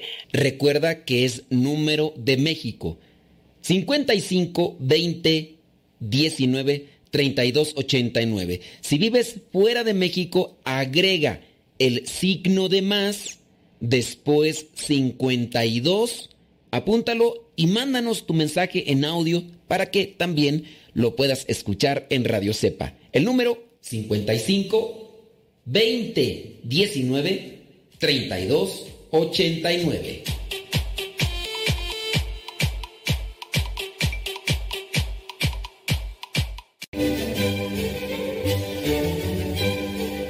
El 25 de septiembre se celebra a San Carlos de Setze, religioso franciscano que logró la santidad mediante una vida sencilla y discreta, con atención especial a los necesitados. Su vida es un gran ejemplo de que, aun en los oficios más humildes y en medio de humillaciones e incomprensiones, podemos llegar a un alto grado de santidad.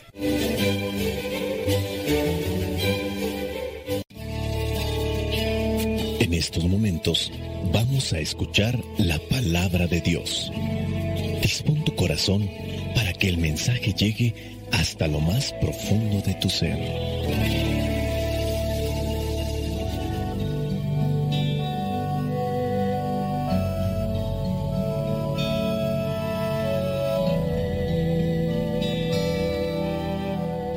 El Evangelio que la iglesia nos presenta para el día de hoy corresponde a Lucas capítulo 9, versículos del 18 al 22. Dice así, un día en que Jesús estaba orando solo y sus discípulos estaban con él, les preguntó, ¿quién dice la gente que soy yo? Ellos contestaron, algunos dicen que eres Juan el Bautista, otros dicen que eres Elías y otros dicen que eres uno de los antiguos profetas que ha resucitado. ¿Y ustedes? ¿Quién dicen que soy? Les preguntó. Y Pedro le respondió, eres el Mesías de Dios. Pero Jesús les encargó mucho que no dijeran esto a nadie y les dijo, el Hijo del Hombre tendrá que sufrir mucho y será rechazado por los ancianos, por los jefes de los sacerdotes y por los maestros de la ley. Lo van a matar, pero al tercer día resucitará. Palabra de Dios. Te alabamos, Señor. Escuchar tu palabra es de fe en ti, Señor. Meditar tu palabra es captar tu mensaje de amor. Proclamar tu palabra, Señor, es estar embebido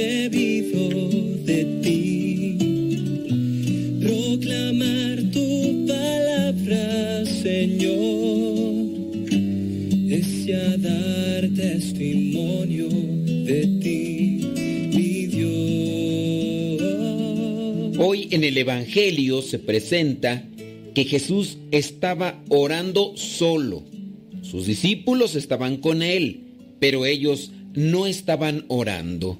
¿Por qué no estaban orando si eran discípulos? Solamente el maestro ora y ellos no le siguen. Creo que aquí podríamos presentar un primer cuestionamiento. El discípulo es el que está aprendiendo, el que se está dejando enseñar. aquí el maestro está orando y los discípulos mirando tendrían que seguirle los pasos, pero no lo están haciendo. Viene el cuestionamiento ahora de parte de Jesús hacia ellos.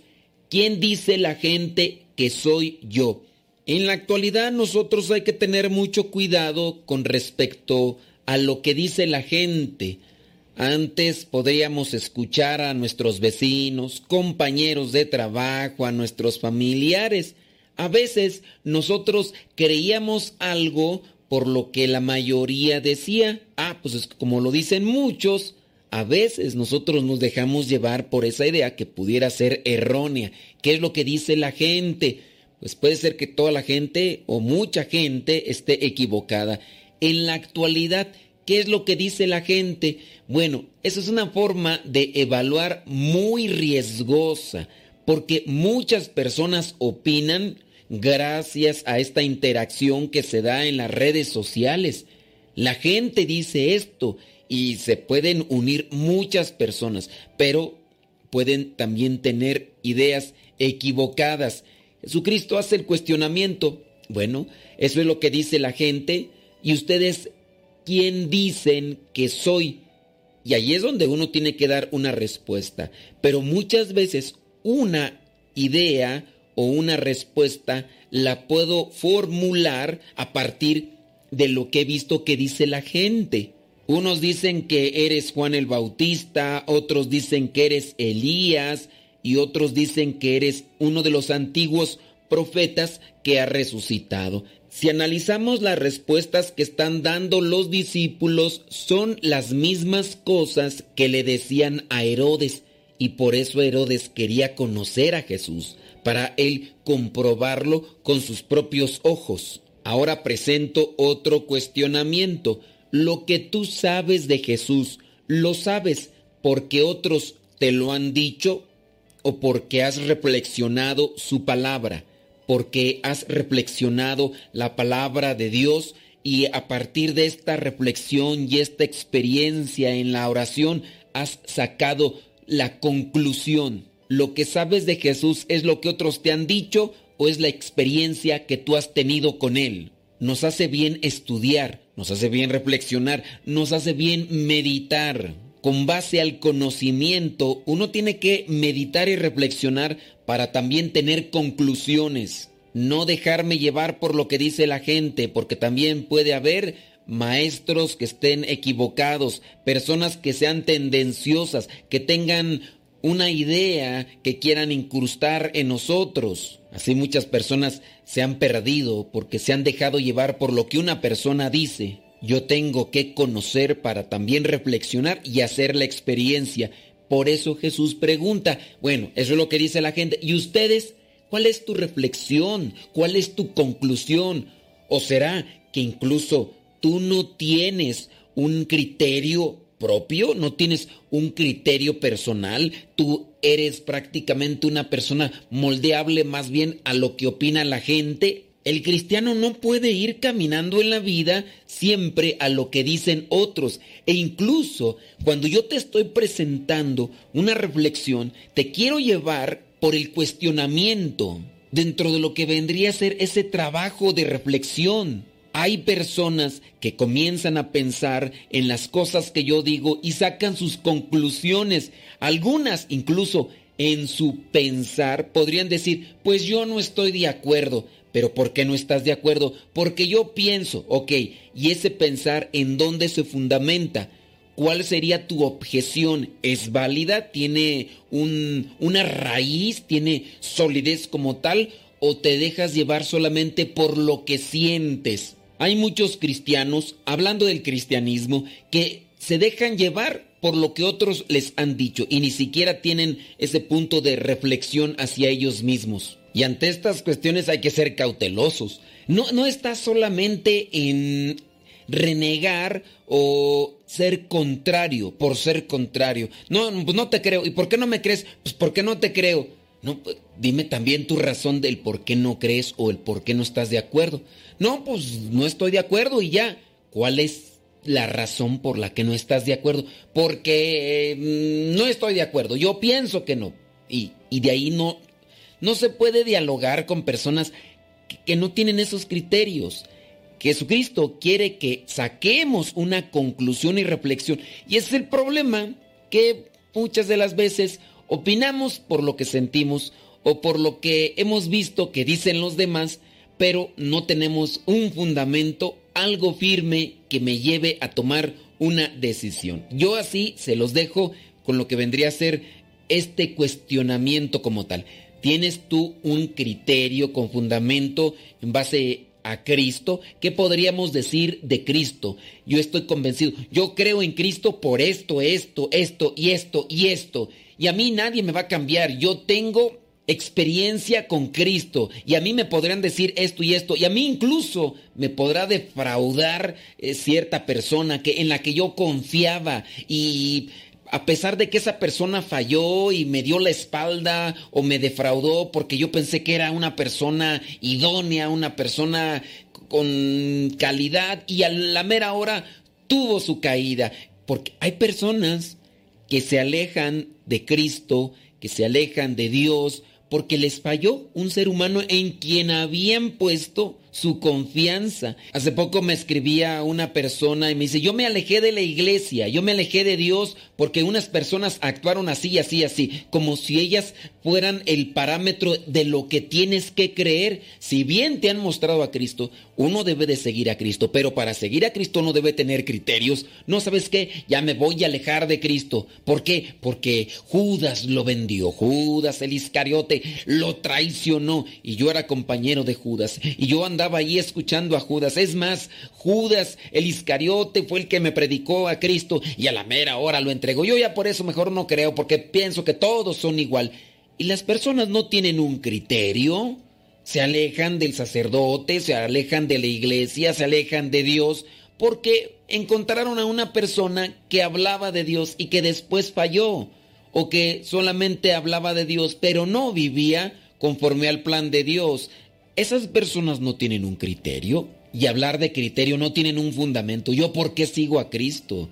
Yo quién puedo decir que es Cristo para mí, no lo que dice la gente, porque la gente cambia y en este tiempo de la cibernética, de las redes sociales, las personas que pueden ser muchas pueden hablar de manera negativa e incluso contraria a lo que es la fe cristiana. Muchos podrían decir, no, no, eso de Dios es pura estafa, eso de Dios no es cierto, eso de Dios eh, es puro engaño. Y ciertamente habrá personas que han engañado y que aquellos que se alejaron tenían su confianza y su fe puesta en lo que decían esas personas y ahora se han alejado porque lo que ellos tenían de Dios era con base a lo que decía la gente. ¿Y ustedes quién dicen que soy? pregunta Jesús. Me imagino que algunas personas habrán dejado de creer en Dios por lo que escucharon de otros. No es que yo antes estaba en una iglesia y pasó esto.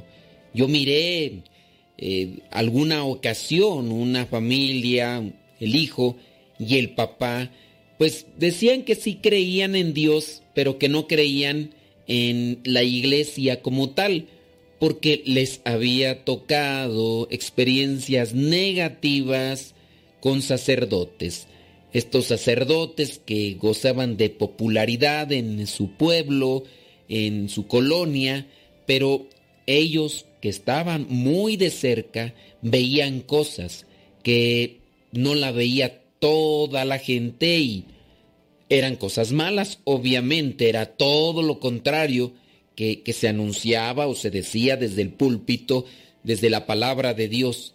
Y ellos decían, pues Mira, yo desde esa experiencia, yo ya no creo.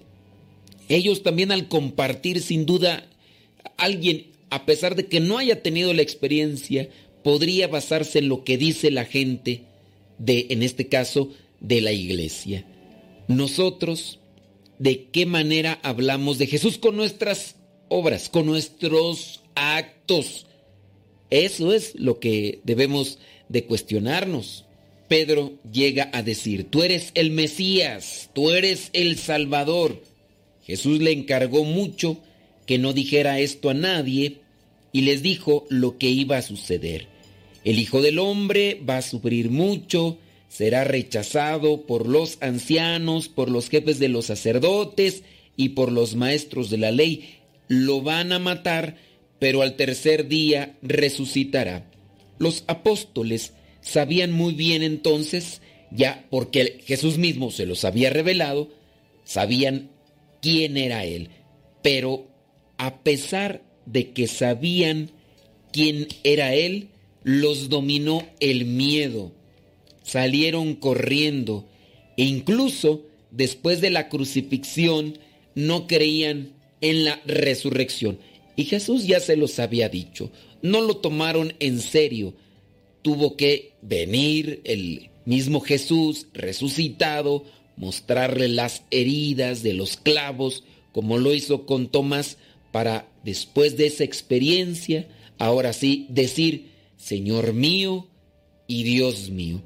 La experiencia con el Señor también nos marca, también nos da esa muestra de su amor y de su misericordia. La bendición de Dios Todopoderoso, Padre, Hijo y Espíritu Santo, descienda sobre ti y te acompañe siempre. Vayamos a vivir la palabra. Lámpara es tu palabra para mis pasos, luz mi sendero. Lámpara es tu palabra para mis pasos, luz mi sendero. Palabra es la luz.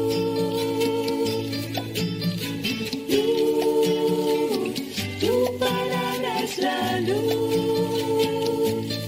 Yo guardaré tus justos mandamientos. Señor, dame vida según tu promesa. Lámpara es tu palabra pasos, luz en mi sendero. Lámpara es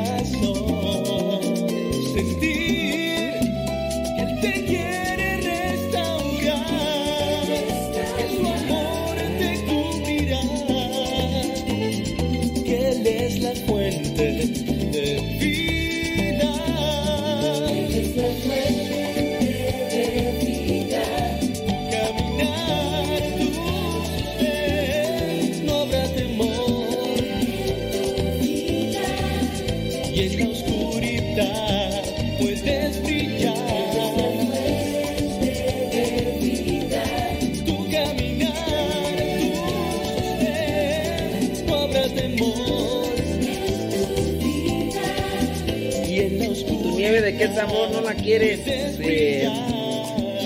Hay de pistache. ¿Qué más de pistache? Cacahuate pistache. No sé. Sí, que, que la comparta en Telegram.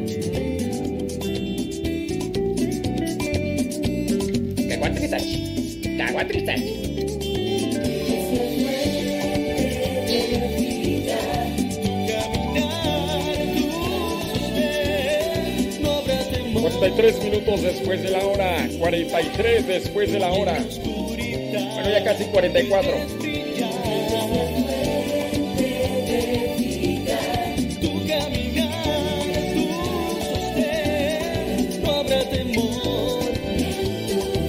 Oye, allá en en el otro Facebook, allá en la otra radio, no me pusieron nada malo. Ya ves que hoy sí les tiré con todo esos de amén, amén, amén, aleluya, aleluya, aleluya. Yo sé que voy a tener menos radioescuchas, pero por lo menos sí dije, me voy a dar vuelo. Ahorita van a ver.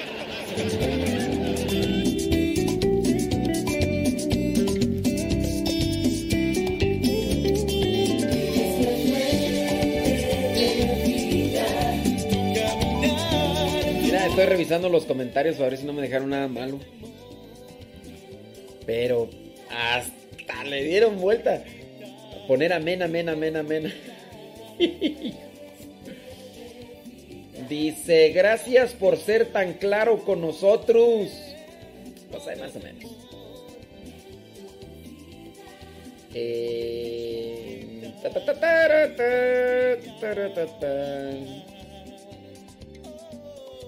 Dice...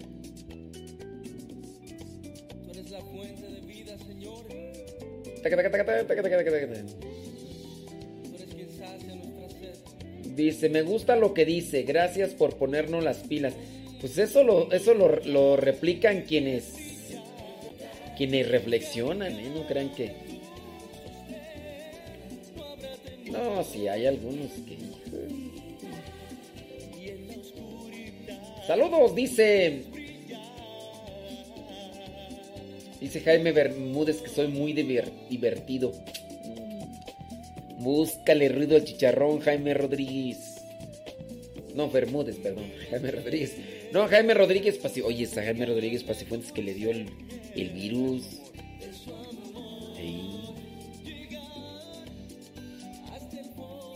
Estoy revisando los comentarios de allá de la otra radio. A ver qué me pusieron.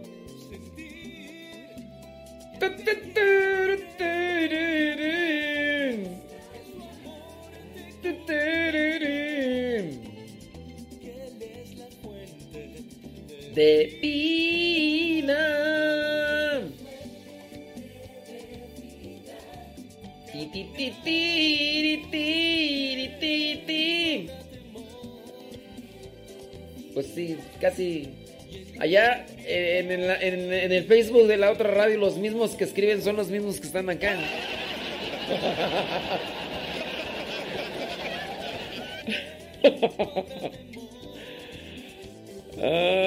Ay.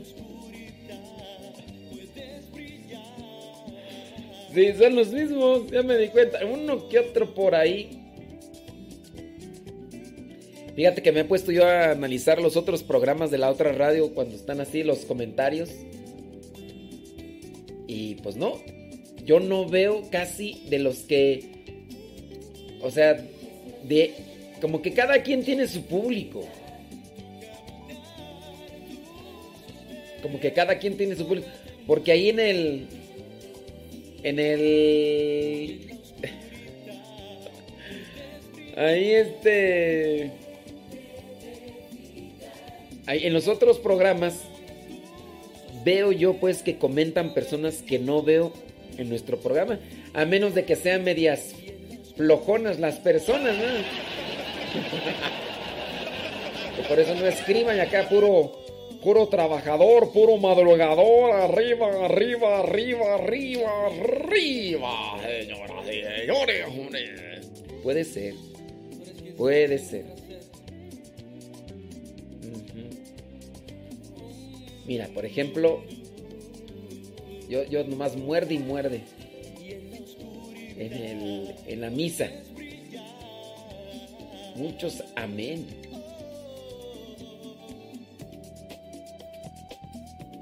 No sé, ahí, ahí se hay muchos comentarios. Amén.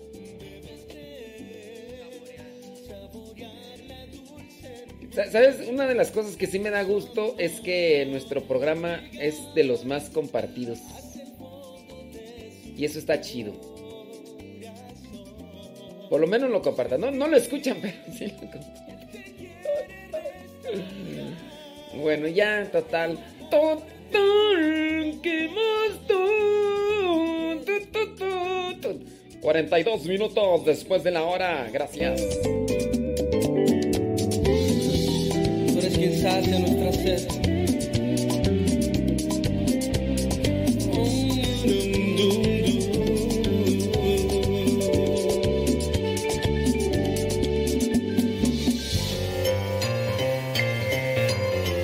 estás listo para la trivia? Bueno, pues ahí vamos. La pregunta del día de hoy es la siguiente. ¿En cuánto tiempo embalsamaron los egipcios al cuerpo del papá de José, es decir, a Jacob? ¿En cuánto tiempo embalsamaron los egipcios a Jacob? ¿En cuánto tiempo embalsamaron los egipcios el cuerpo de Jacob? ¿Tardaron 20 días? ¿Tardaron 40 días? ¿O tardaron 60 días? ¿En cuánto tiempo embalsamaron los egipcios el cuerpo de Jacob? ¿En 20 días? ¿En 40 días? ¿O en 60 días?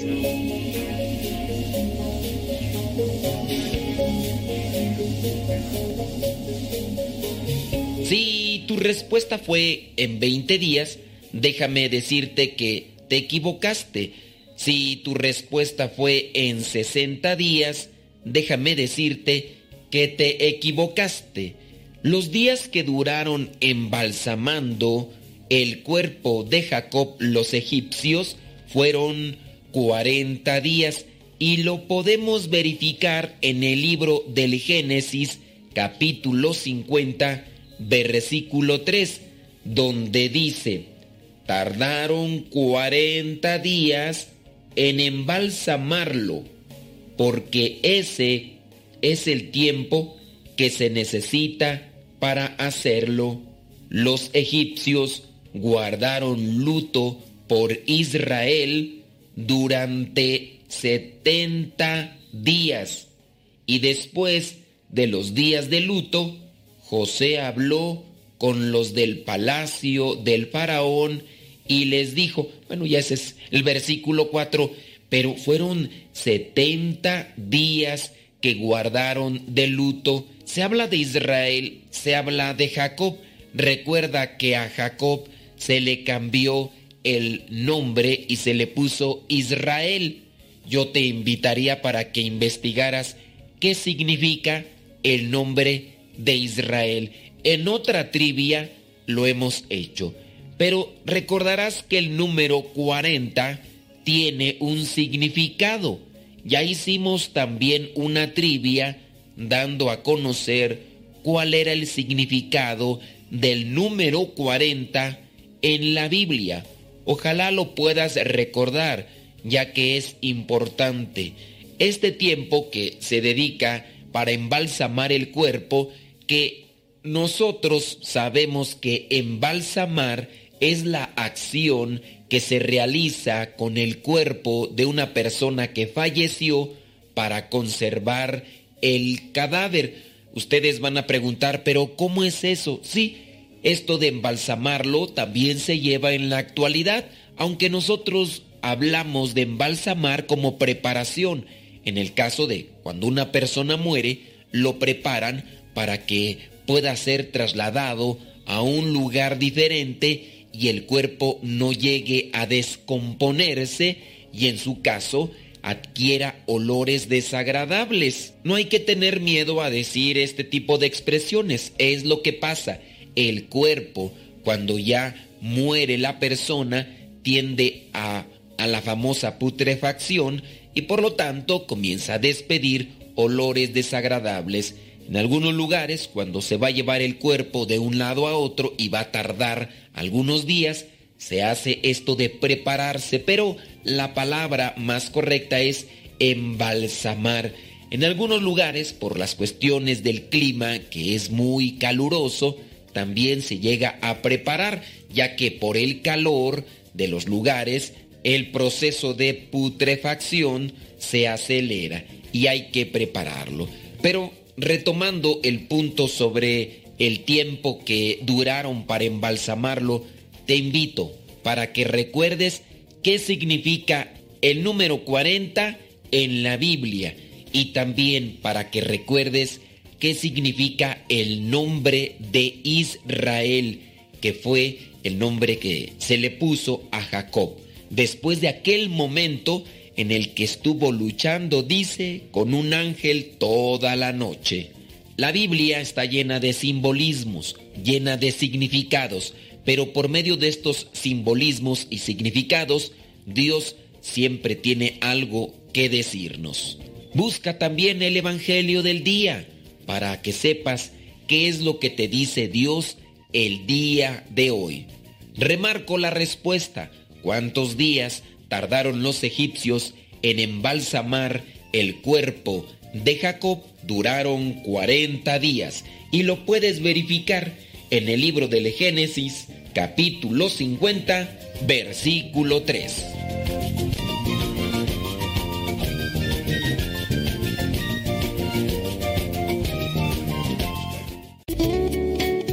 Mi nombre es Fernando Durán. Yo vivo acá en San Bernardino, California. Y todas las tardes cuando salgo de trabajar, pongo mi teléfono en la aplicación que bajé de Radio Cepa. Me voy escuchando los programas que están grabados ahí. Gracias, Padre. Gracias por todo lo que nos dan, porque es una forma de evangelizarnos, de llevar hasta, hasta los rincones más remotos de acá, de San Bernardino, de cualquier parte de Estados Unidos. Les damos las gracias y ahora con estos aparatos podemos estar conectados con ustedes y más que nada escuchar la palabra de Dios. No tenemos pretexto para hacerlo. Así que muchas gracias y yo invito a todos para que, hagan lo mismo. Ya dejémonos de las telenovelas y de los chistes de doble sentido. Tenemos que llevar la palabra de Dios a otros lados. Y nosotros primero aprender para después enseñar lo que hemos aprendido. Muchas gracias. Que Dios los bendiga. Que siga bendiciendo a este gran ministerio que es los misioneros servidores de la palabra y a radiocepa.com. Gracias.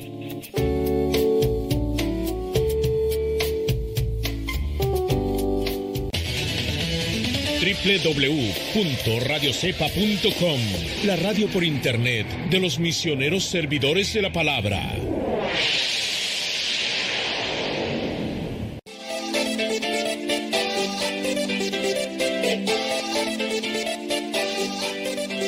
¿Qué tal? Muy buenos días. Mi nombre es Marlon Zúñiga. Les hablo desde Las Vegas, Nevada. Y bueno, quiero agradecerles por su excelente programación. Me encanta la programación de Radio Cepa, eh, en especial ahora de los cincelazos y Ardi- Ardillita Mosh. Gracias, que Dios les bendiga y ánimo. Padre, muy buenos días. Mire, le hablamos aquí de Chicago, de Reina del Universo. Pues ahí para que nos mande un saludito y a ver si me puede complacer con el... A ver si me puede eh, leer el, el, el cincelazo 100, el volumen 1. Que Dios lo siga bendiciendo y adelante. Hasta luego, Padre. Adiós. Hola, padre. Mi nombre es Azude García, le hablo de Brooklyn, New York. Eh, les mando muchos saludos, me encanta el programa de los cincelazos y toda la música que pasan. Wow, es fenomenal. Además, aparte es una super mega radioestación. Wow, fenomenal. Que Dios les siga bendiciendo y, y muchos saludos a todos los radioescuchas.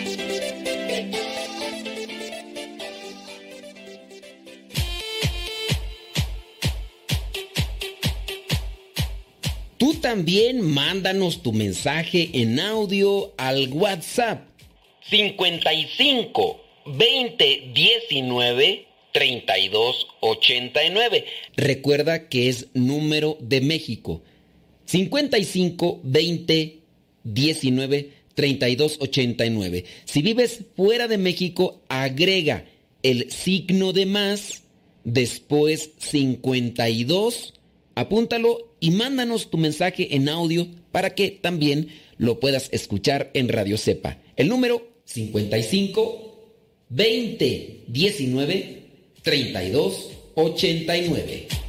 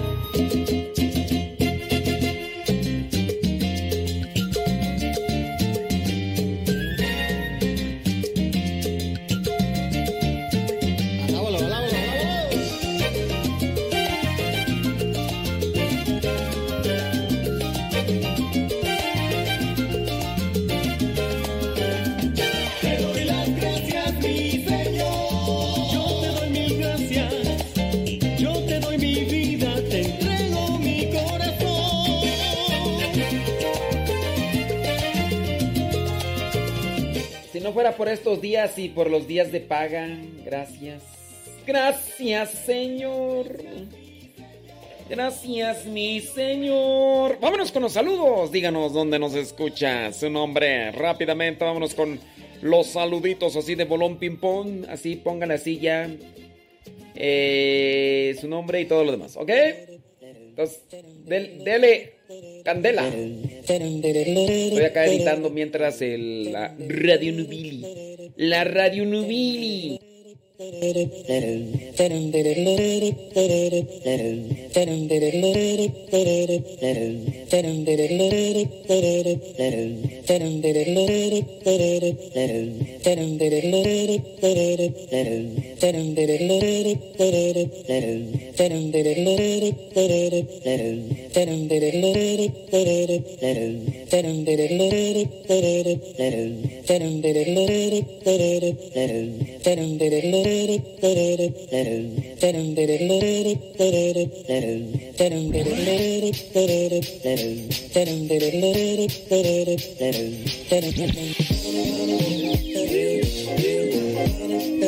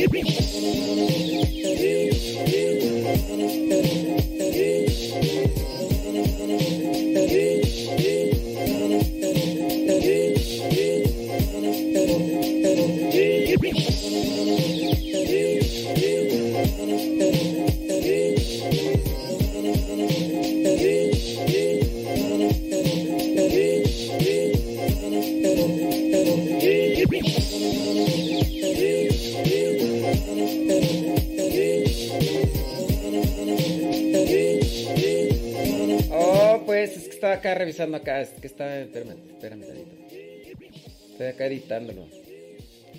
Bueno, bueno. Es que no quiere tú editarse. Espérame tantito, espérame tantito. Gracias. Queremos rock. Rock.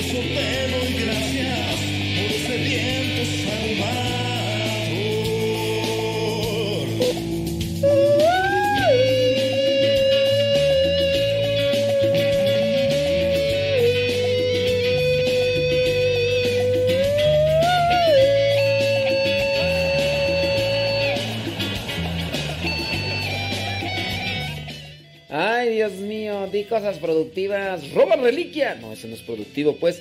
Pero vámonos con la noticia. ¡Roban reliquia! Déjeme acomodar acá el asunto bien, pero. Sí, espérame, espérame, espérame tantito, espérame tantito. Tan. Sí, de- dentro de esas noticias. Roban reliquia de San Juan Pablo II en la Catedral de Spoleto.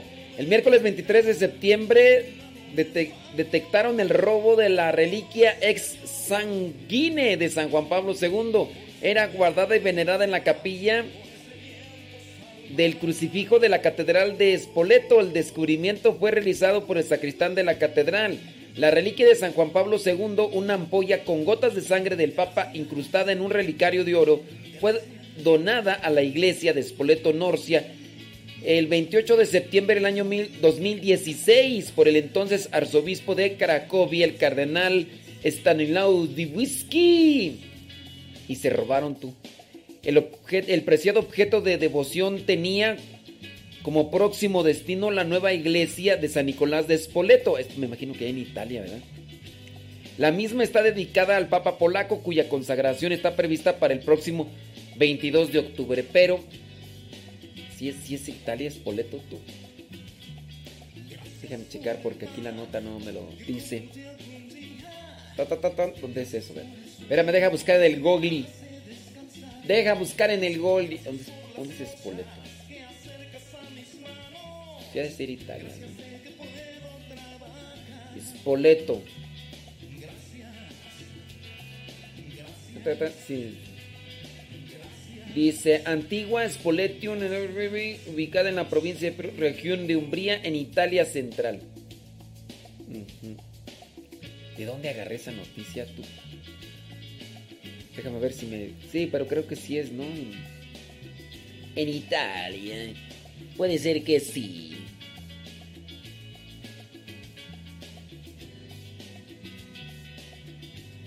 Déjame ver, déjame ver. ¿Dónde la agarré tú la noticia?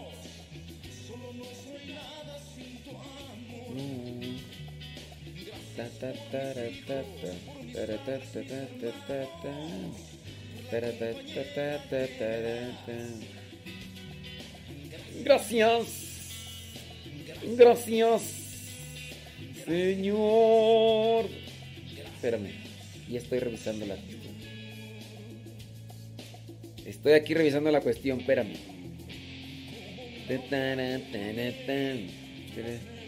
Dice ayer, en el miércoles 23 de septiembre, detectaron el robo de la reliquia. Espoleto realizado. Es que no dice tú que dónde es. Eh, Pero yo me imagino que sea de ser Italia. Yo pienso que sí. No, no. Eh, yo pienso que sí. Puedo nada la iglesia de Spoleto, Norcia. A ver, vamos a poner. Es, es que es iglesia de San Espoleto, el Catedral de Basílica de Espoleto. Pero ¿en dónde fue esto entonces? Capilla del Crucifijo, Basílica de Spoleto. Bueno, así se va a llamar, ¿no?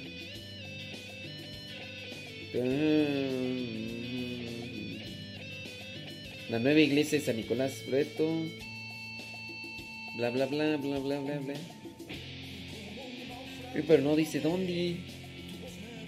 Digo, pues si vamos a decir esto bien, pues hay que decirlo bien. Carabineros de Spoleto, Norcia.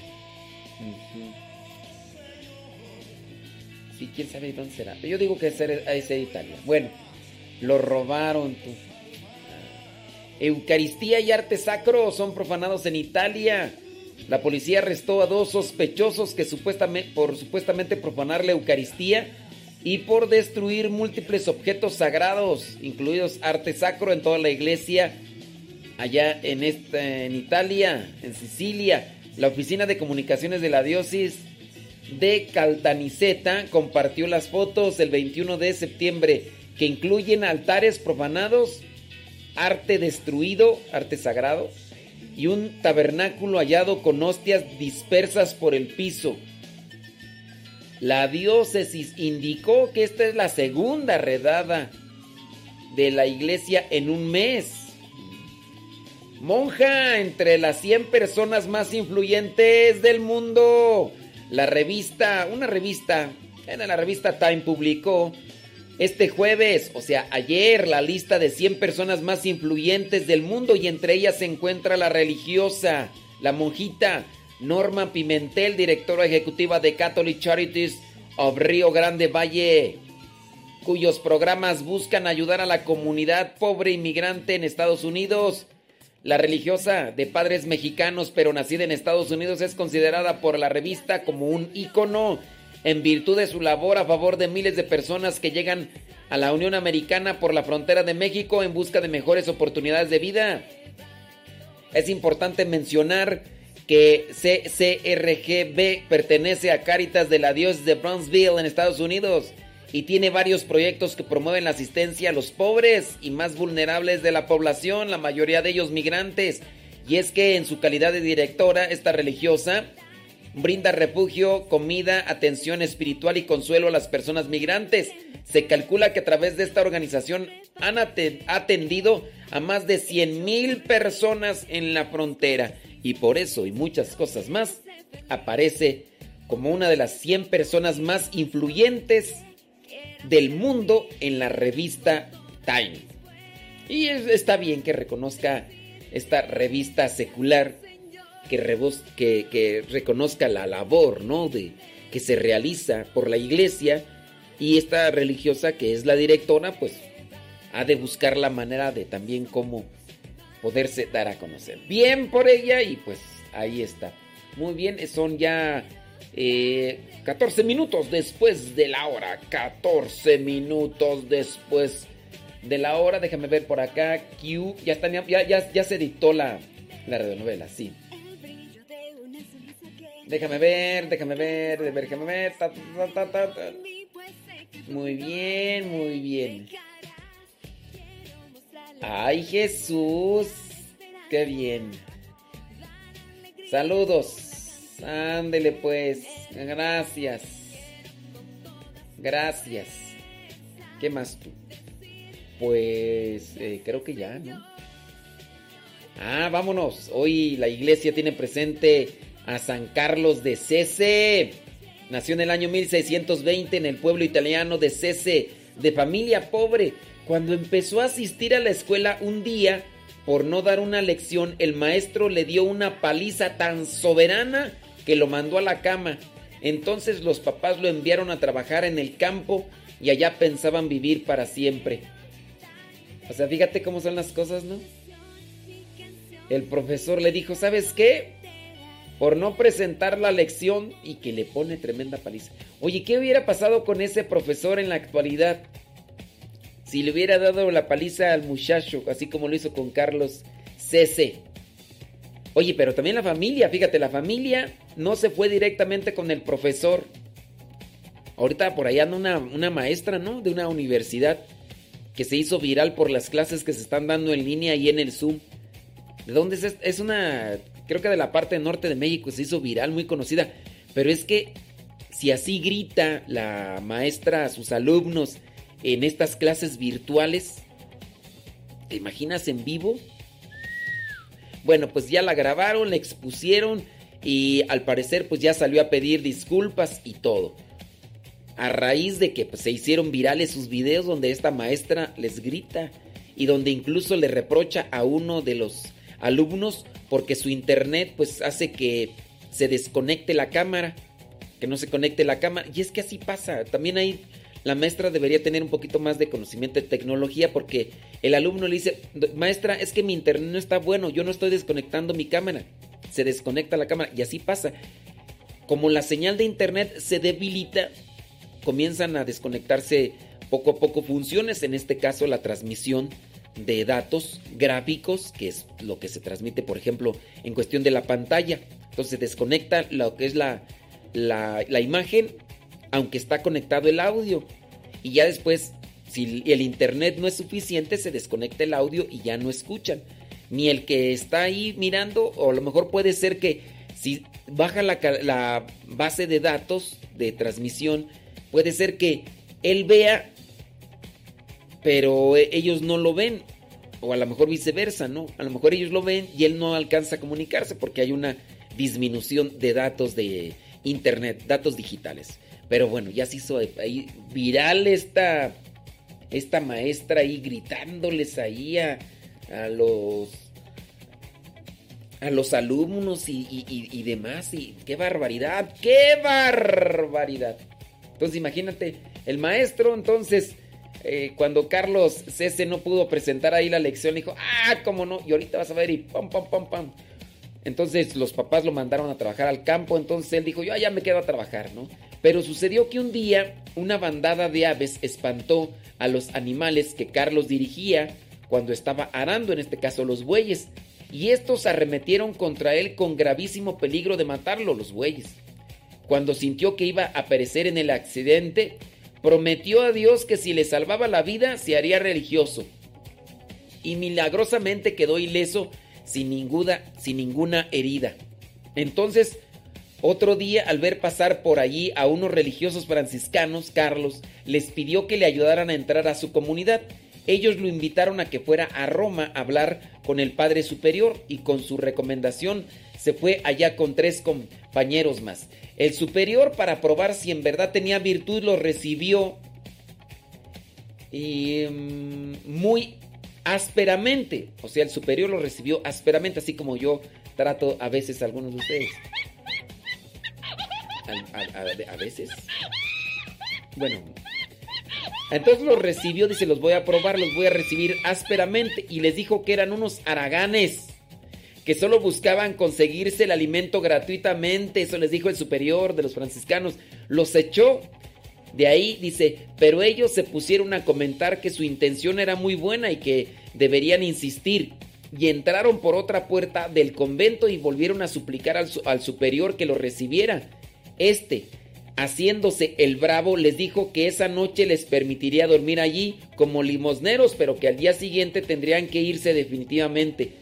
Los cuatro, entre ellos Carlos, aceptaron esto con toda humildad, pero al día siguiente, en vez de despacharlos, les dijeron que ya habían pasado la prueba preparatoria y que quedaban admitidos como aspirantes.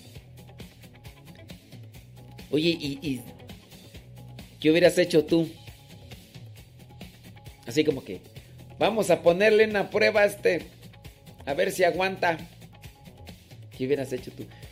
Un día, dice, pues ya se quedaron como aspiran- aspirantes, ¿no? Un día lo nombraron portero del convento y admitía a todo caminante pobre que pidiera hospedaje durante las noches frías y repartía eh, de limosna cuanto la gente traía. Al principio el superior del convento le aceptaba esto, pero después lo llamó y le dijo, de hoy en adelante no admitiremos a hospedarse sino a unas poquísimas personas y no repartiremos sino unas poquísimas limosnas porque estamos dando demasiado. Él obedeció, pero sucedió entonces que dejaron de llegar las cuantiosas ayudas que llevaban los bienhechores. El superior lo llamó para preguntarle cuál será la causa por la que ha disminuido tanto las ayudas de los bienhechores. La causa es muy sencilla, respondió Carlos. Es que dejamos de dar a los necesitados y Dios dejó de darnos a nosotros. Porque con la medida con la que repartamos a los demás, con esa medida Dios nos dará a nosotros. Desde ese día recibió Carlos permiso del superior para recibir a cuanto huésped pobre llegara y pidiera alojarse. También repartir las, las limosnas que la gente llevaba y Dios volvió a enviar nuevamente a los bienhechores. Las personas le pedían que redactara algunas normas para orar mejor y crecer en santidad. Él lo hizo y permitió que publicaran el folleto. Esto le trajo terribles regaños y casi lo expulsaban de la comunidad. El pobre hombre no sabía que para esas publicaciones se necesitaba permisos, en este caso del obispo. Humillado se arrodilló ante un crucifijo para contarle sus angustias y oyó una voz que decía, ánimo, que estas cosas no te van a impedir entrar en el paraíso. ¡Ánimo! La petición más frecuente del hermano Carlos a Dios era esta. Señor, enciéndeme en amor a ti. Enciéndeme en amor a ti. Y tanto la repitió que un día durante la elevación de la Santa Hostia en la misa, sintió que un rayo de luz salía de la sagrada forma y llegaba a su corazón. Desde ese día su amor a Dios creció inmensamente. Al fin los superiores se convencieron de que este sencillo religioso era un verdadero hombre de Dios y le permitieron escribir su autobiografía y publicar dos libros más, Uno acerca de la oración y otro acerca de la meditación. Sería interesante buscar estos libritos, ¿verdad? A ver qué dice San Carlos de Cese. Bueno, pues la iglesia lo, tiene, lo tenía, pero bueno, es que no sé, el martirologio lo tiene presente para el día 6 de enero, pero también el día de hoy aquí, pues, pues fíjense. Ay, Dios mío. Aquí es donde se cumple. eh, busca primero el reino de Dios y lo demás vendrá por añadidura. Bueno, criaturas, vámonos a la Radio Nubili. Vámonos a la Radio Nubili. Ahora sí, señoras y señores.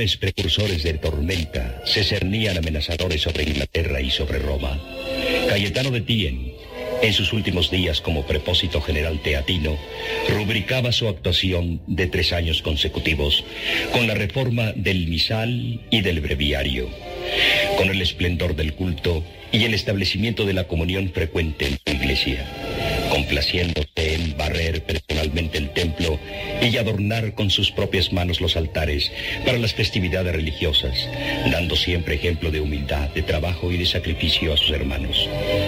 Así llegó el 14 de septiembre de 1530, fecha en que el capítulo general de la orden debía reunirse para elegir nuevo superior.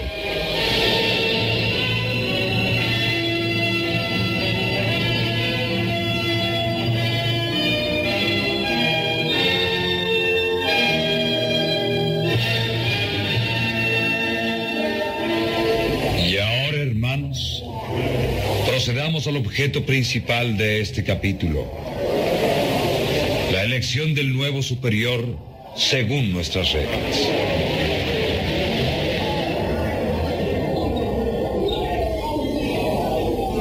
Durante tres años he asumido ese puesto, muy indignamente por cierto. Y cuando llegue el momento de ser removido de este honroso y difícil cargo, Quiero, antes de proceder a la votación para elegir al nuevo propósito de nuestra comunidad, pediros humildemente perdón por todas las faltas que haya cometido, por todos mis actos de soberbia y de orgullo al ordenar lo necesario. Somos hermanos en nuestro Señor, que debía exigiros cosa alguna con demasiada dureza. Perdonadme, hermanos. De rodillas os lo pido humildemente. Del suelo, Padre Cayetano. Somos nosotros quienes debemos postrarnos ante vos para pediros que nos perdonéis por todas las faltas que contra Dios y contra vuestra autoridad hayamos cometido. No, Padre Carafa. No me levantaré del suelo hasta no haber obtenido el perdón de todos vosotros. Hermanos, ya que nuestro Padre Cayetano nos pide que le perdonemos, hagámoslo para descargo de su humildad. Os perdonamos. Gracias, hermanos míos. Ahora procederemos a la elección del nuevo superior de nuestra comunidad. Pero antes, y en nombre de Dios, prometo ser el primero en obedecer a sus disposiciones, aunque éstas fueran contrarias a mi parecer, y rogar a Dios. Procedamos ahora a la elección de nuestro nuevo propósito.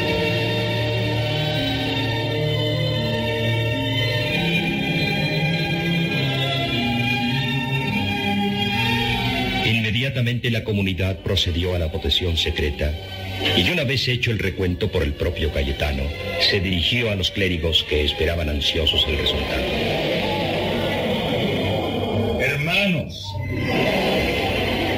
Hermanos, habéis elegido con acierto. Vuestros votos en su totalidad eligen propósito de la orden a nuestro querido hermano Juan Pedro Carajo.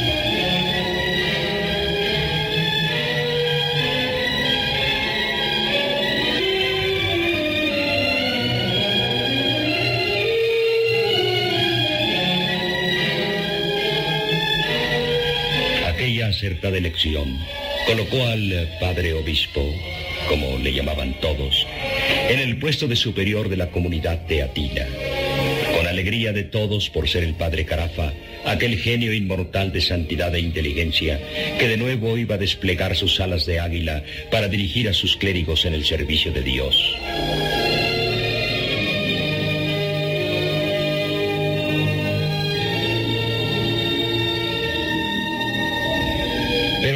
Venecia por unos momentos y vayamos hasta la ciudad de Nápoles. Entremos en esa soleada mañana en el convento de la Sapiencia, en donde se encuentra la santa hermana de Juan Pedro Carafa, Sor María Carafa. Le ha sido anunciada a la religiosa la visita de un destacado personaje napolitano, el conde don Antonio Caracciolo, conde de Ópido.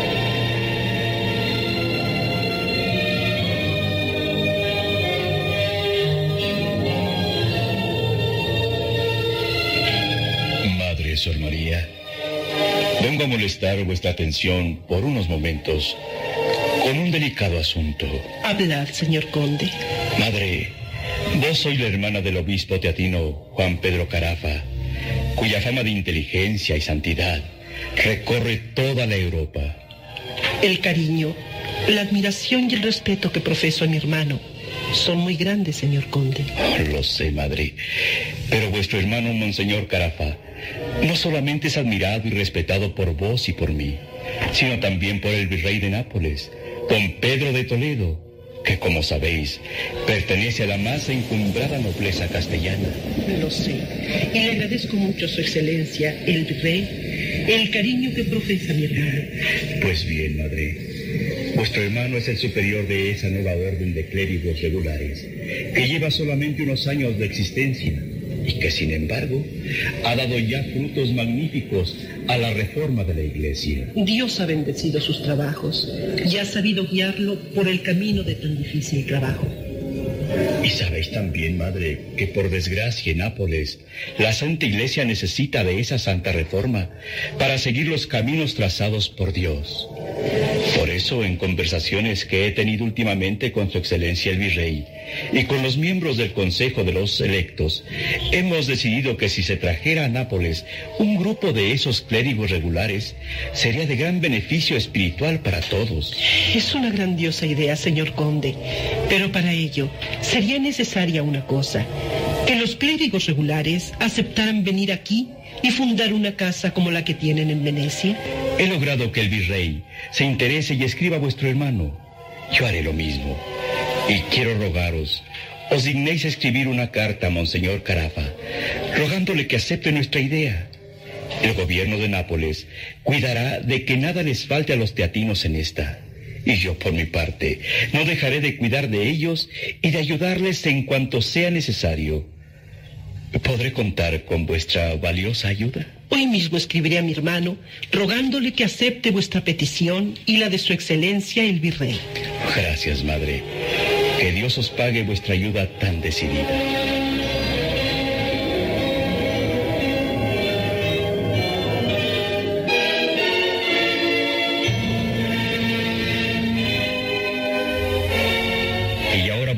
A Venecia, a la casa de los padres teatinos, en los momentos en que el nuevo superior de la orden, el padre obispo Carafa, entra en la celda de Cayetano de Tien.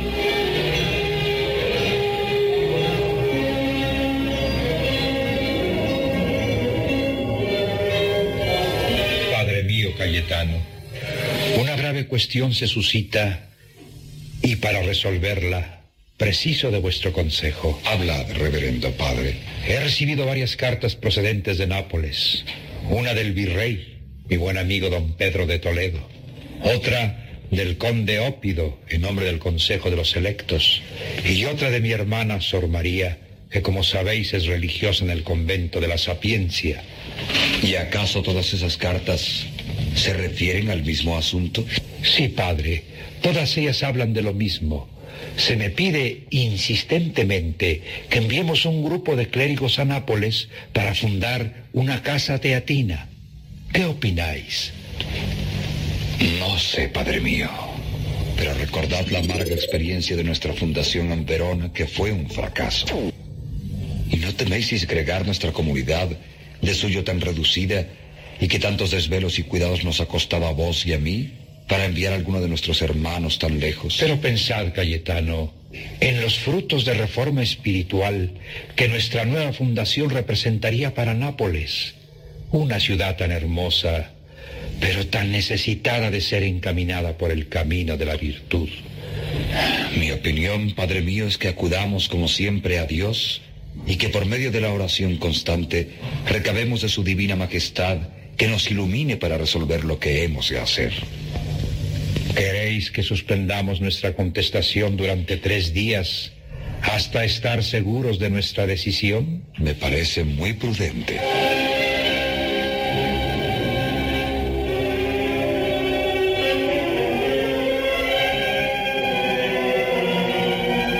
Pasados aquellos tres días, de nuevo el Padre Superior y Cayetano volvieron a hablar acerca del problema.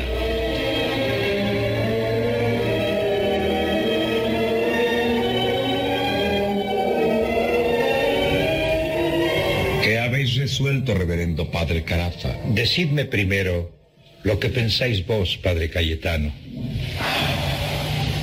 Bien.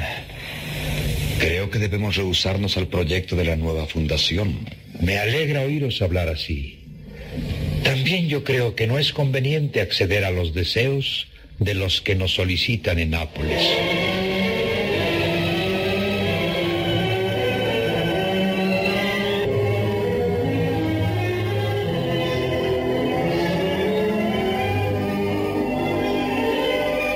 Escuchemos ahora la siguiente conversación que el señor conde de Ópido sostuvo en Nápoles con Sor María Carafa.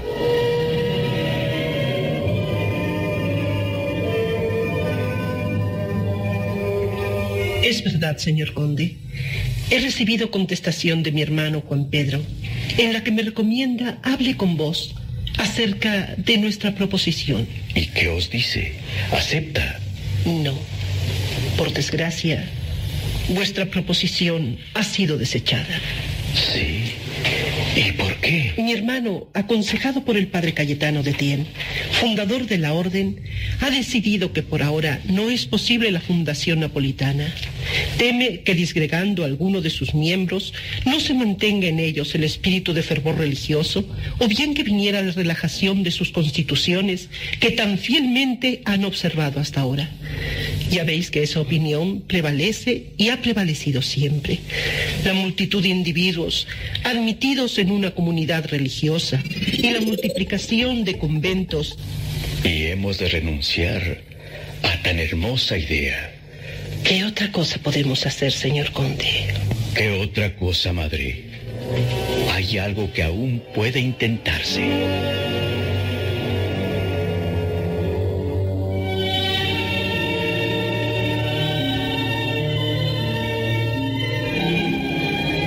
Las peticiones aumentaban día a día. Los napolitanos no se hacían fácilmente a la idea de renunciar a la fundación teatina en Nápoles, por lo que el padre obispo Carafa decidió dirigirse a Monseñor Giberti, quien de nuevo se encontraba como secretario de su santidad en demanda de consejo.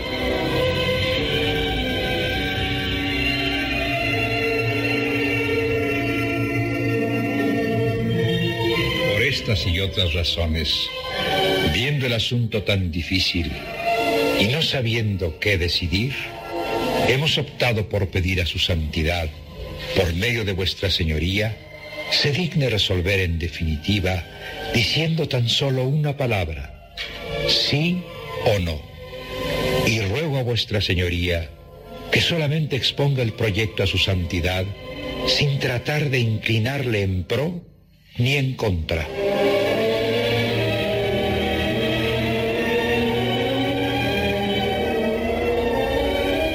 Largos días de espera y de incertidumbre debieron pasar antes de tener la respuesta de Monseñor Giberti. Y entre tanto, el padre Carafa, el padre Cayetano y todos los clérigos regulares oraban fervorosamente a Dios para conocer su voluntad de boca de su vicario en la tierra. Un día, Monseñor Carafa mandó reunir a la comunidad con urgencia.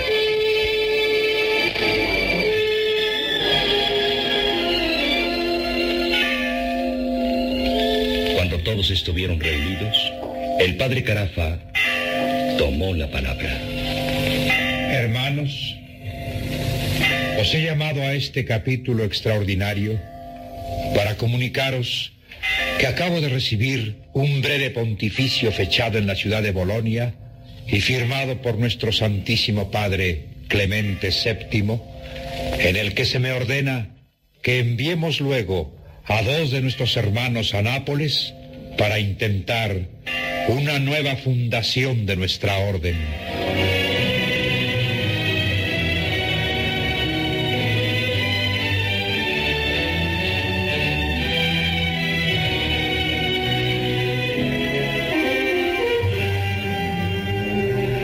El asombro de todos los clérigos fue muy grande al conocer el tenor del breve pontificio subrayado por las palabras del Padre Superior, Obispo Carafa.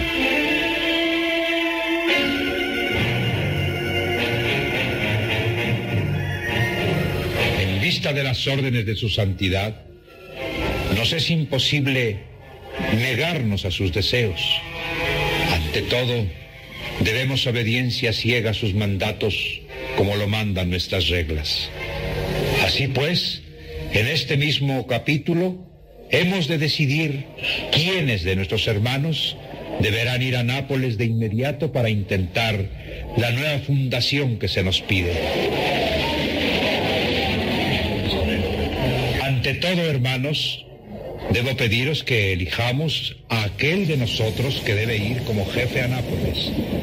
Hacer vuestra votación y comunicadme el resultado.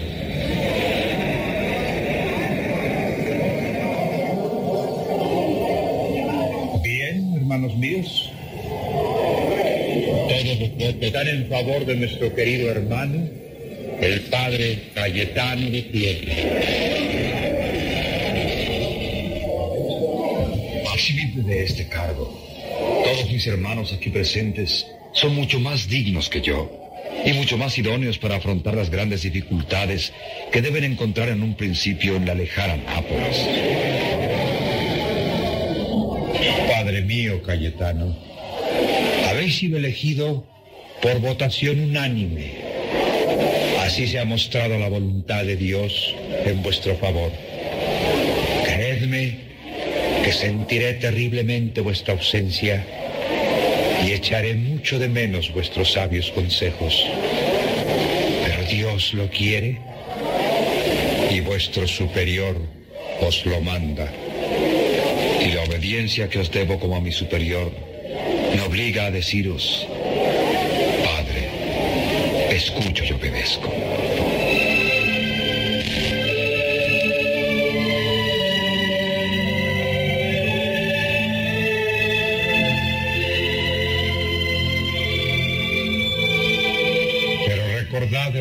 Cayetano, que aún no está todo terminado. He decidido que sean dos de nosotros los que vayan a Nápoles. ¿Queréis elegir vos mismo a vuestro compañero? Líbreme Dios de tal cosa, Padre mío. Que elija un compañero a mi gusto. Antes pido a nuestro Señor crucificado que se me designe aquel de mis compañeros y hermanos más opuesto a mi carácter.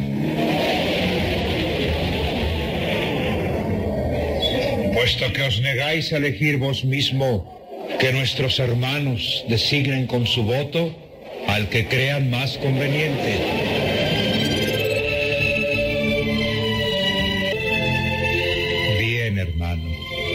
elección está hecha.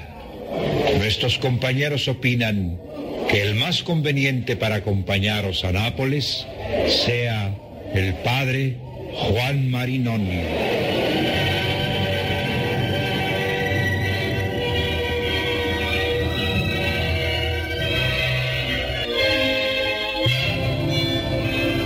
Días más tarde, en el convento de Nápoles, de nuevo la madre Sor María Carafa recibía la visita del señor conde de Ópido.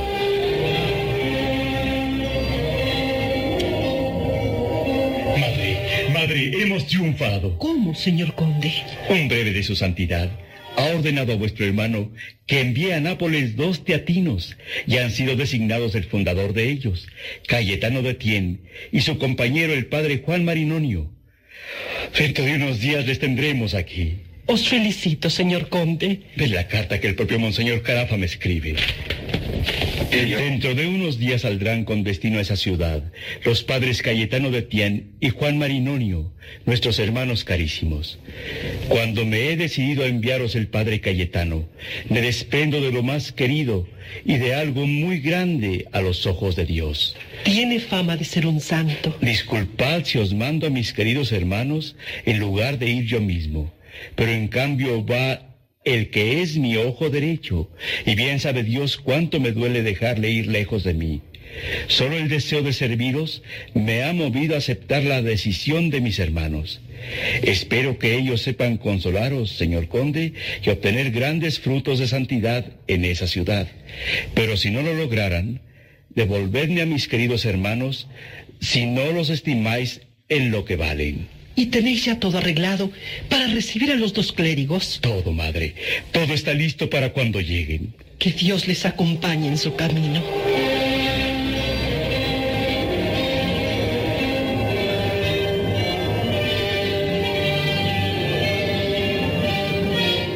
...2 de agosto de 1533. Fue el día fijado para la partida de Cayetano y Marinonio hacia Nápoles. Primera hora de la mañana, las caballerías estaban dispuestas, todos los teatinos reunidos para despedir a los viajeros. Y en la celda del Padre Superior Juan Pedro Carafa, este entregaba tres cartas a Cayetano de Tien. Tomad, hermano. Esta carta es para Monseñor Chiverti. Esta otra es para Francesco Capello, gran amigo de Monseñor Giverti y mío. Y esta tercera para el conde de Ópido, a nombre del Consejo de los Electos. Y ahora, hermanos, un abrazo y que Dios os bendiga. Hacedlo vos también, querido padre.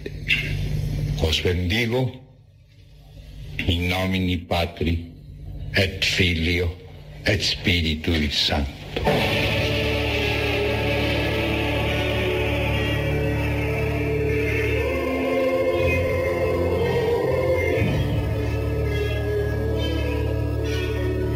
Carafa, Cayetano y Marinonio caminaron emocionados hasta la puerta donde estaban los hermanos reunidos.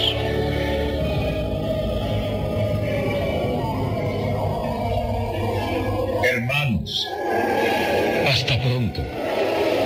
Si no volviésemos a vernos en la tierra, osito en el cielo. Dirige el Señor nuestros pasos. Marchemos en paz.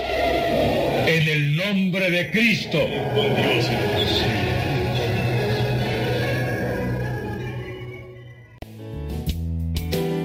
Quien ha conocido a Dios no puede callar. Continúa con la programación de radiocepa.com.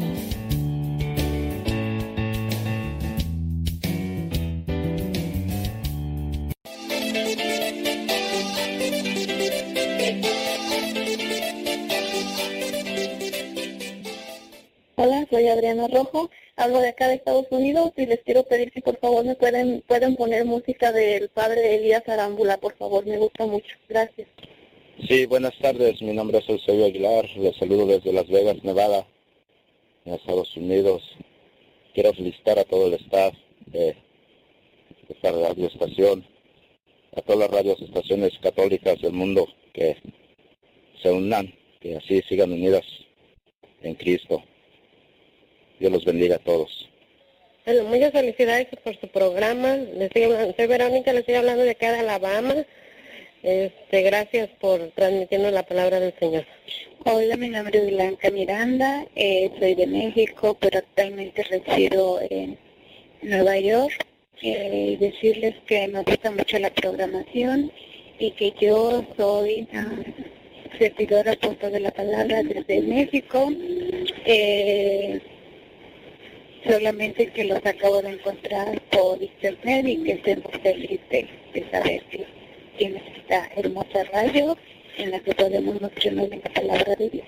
Que Dios le bendiga y gracias por darnos tanto amor a través de Dios. Bye.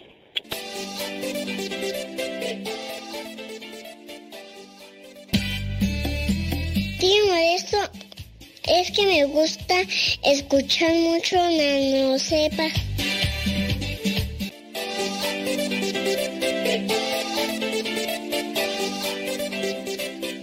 Modesto, ¿cómo está? Habla Juanjo, de vuelta en Null, mando un abrazo muy fuerte, este, saludándolos simplemente y eh, bueno, siempre acordándonos de ustedes. Dios los bendiga y que la misión siga adelante. Platicamos muy pronto, ojalá pron- pronto nos podamos comunicar. Bendiciones, Padre. Hola, mi nombre es Lilia García y los escucho acá en Orlando, Florida. Llamo para felicitarlos por su programa y que Dios les siga llenando de muchas bendiciones a todos los misioneros seguidores de la palabra. Hasta luego. Hola, mi nombre es Margarita Torres, yo los estoy escuchando desde Stockton, California y a mí me gustaría que metieran a mi familia en, en, en- oración para conversión y para que lleguemos al santo matrimonio, yo y mi esposo, y ah, para paz para toda mi familia y para el mundo entero. Gracias y me gusta mucho su programa y ahí nos estamos viendo y adiós. Habla Juan Medina, de aquí de Providence, Rhode Island. Eh, a diario los escuchamos. Yo quería ver si podían hablar algo de sobre cómo enseñar a nuestros hijos. Eh, es un tema muy fuerte lo de la pornografía. Eh, yo no sé cómo explicarle a mi hijo o amigos que hemos han tenido esos problemas. Hasta yo inclusive he tenido problemas con eso. Quería ver si nos pueden ayudar o que pusieran un programa sobre eso. Ay, Dios los bendiga a todos. Providence, Rhode Comunidad Santa Cruz.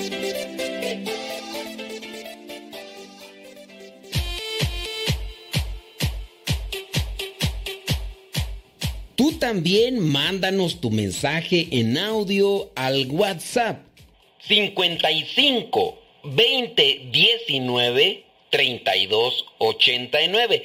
Recuerda que es número de México. 55 20 19 32 89. Si vives fuera de México, agrega el signo de más, después 52, apúntalo y mándanos tu mensaje en audio para que también lo puedas escuchar en Radio Cepa. El número 55 20 19 32 89.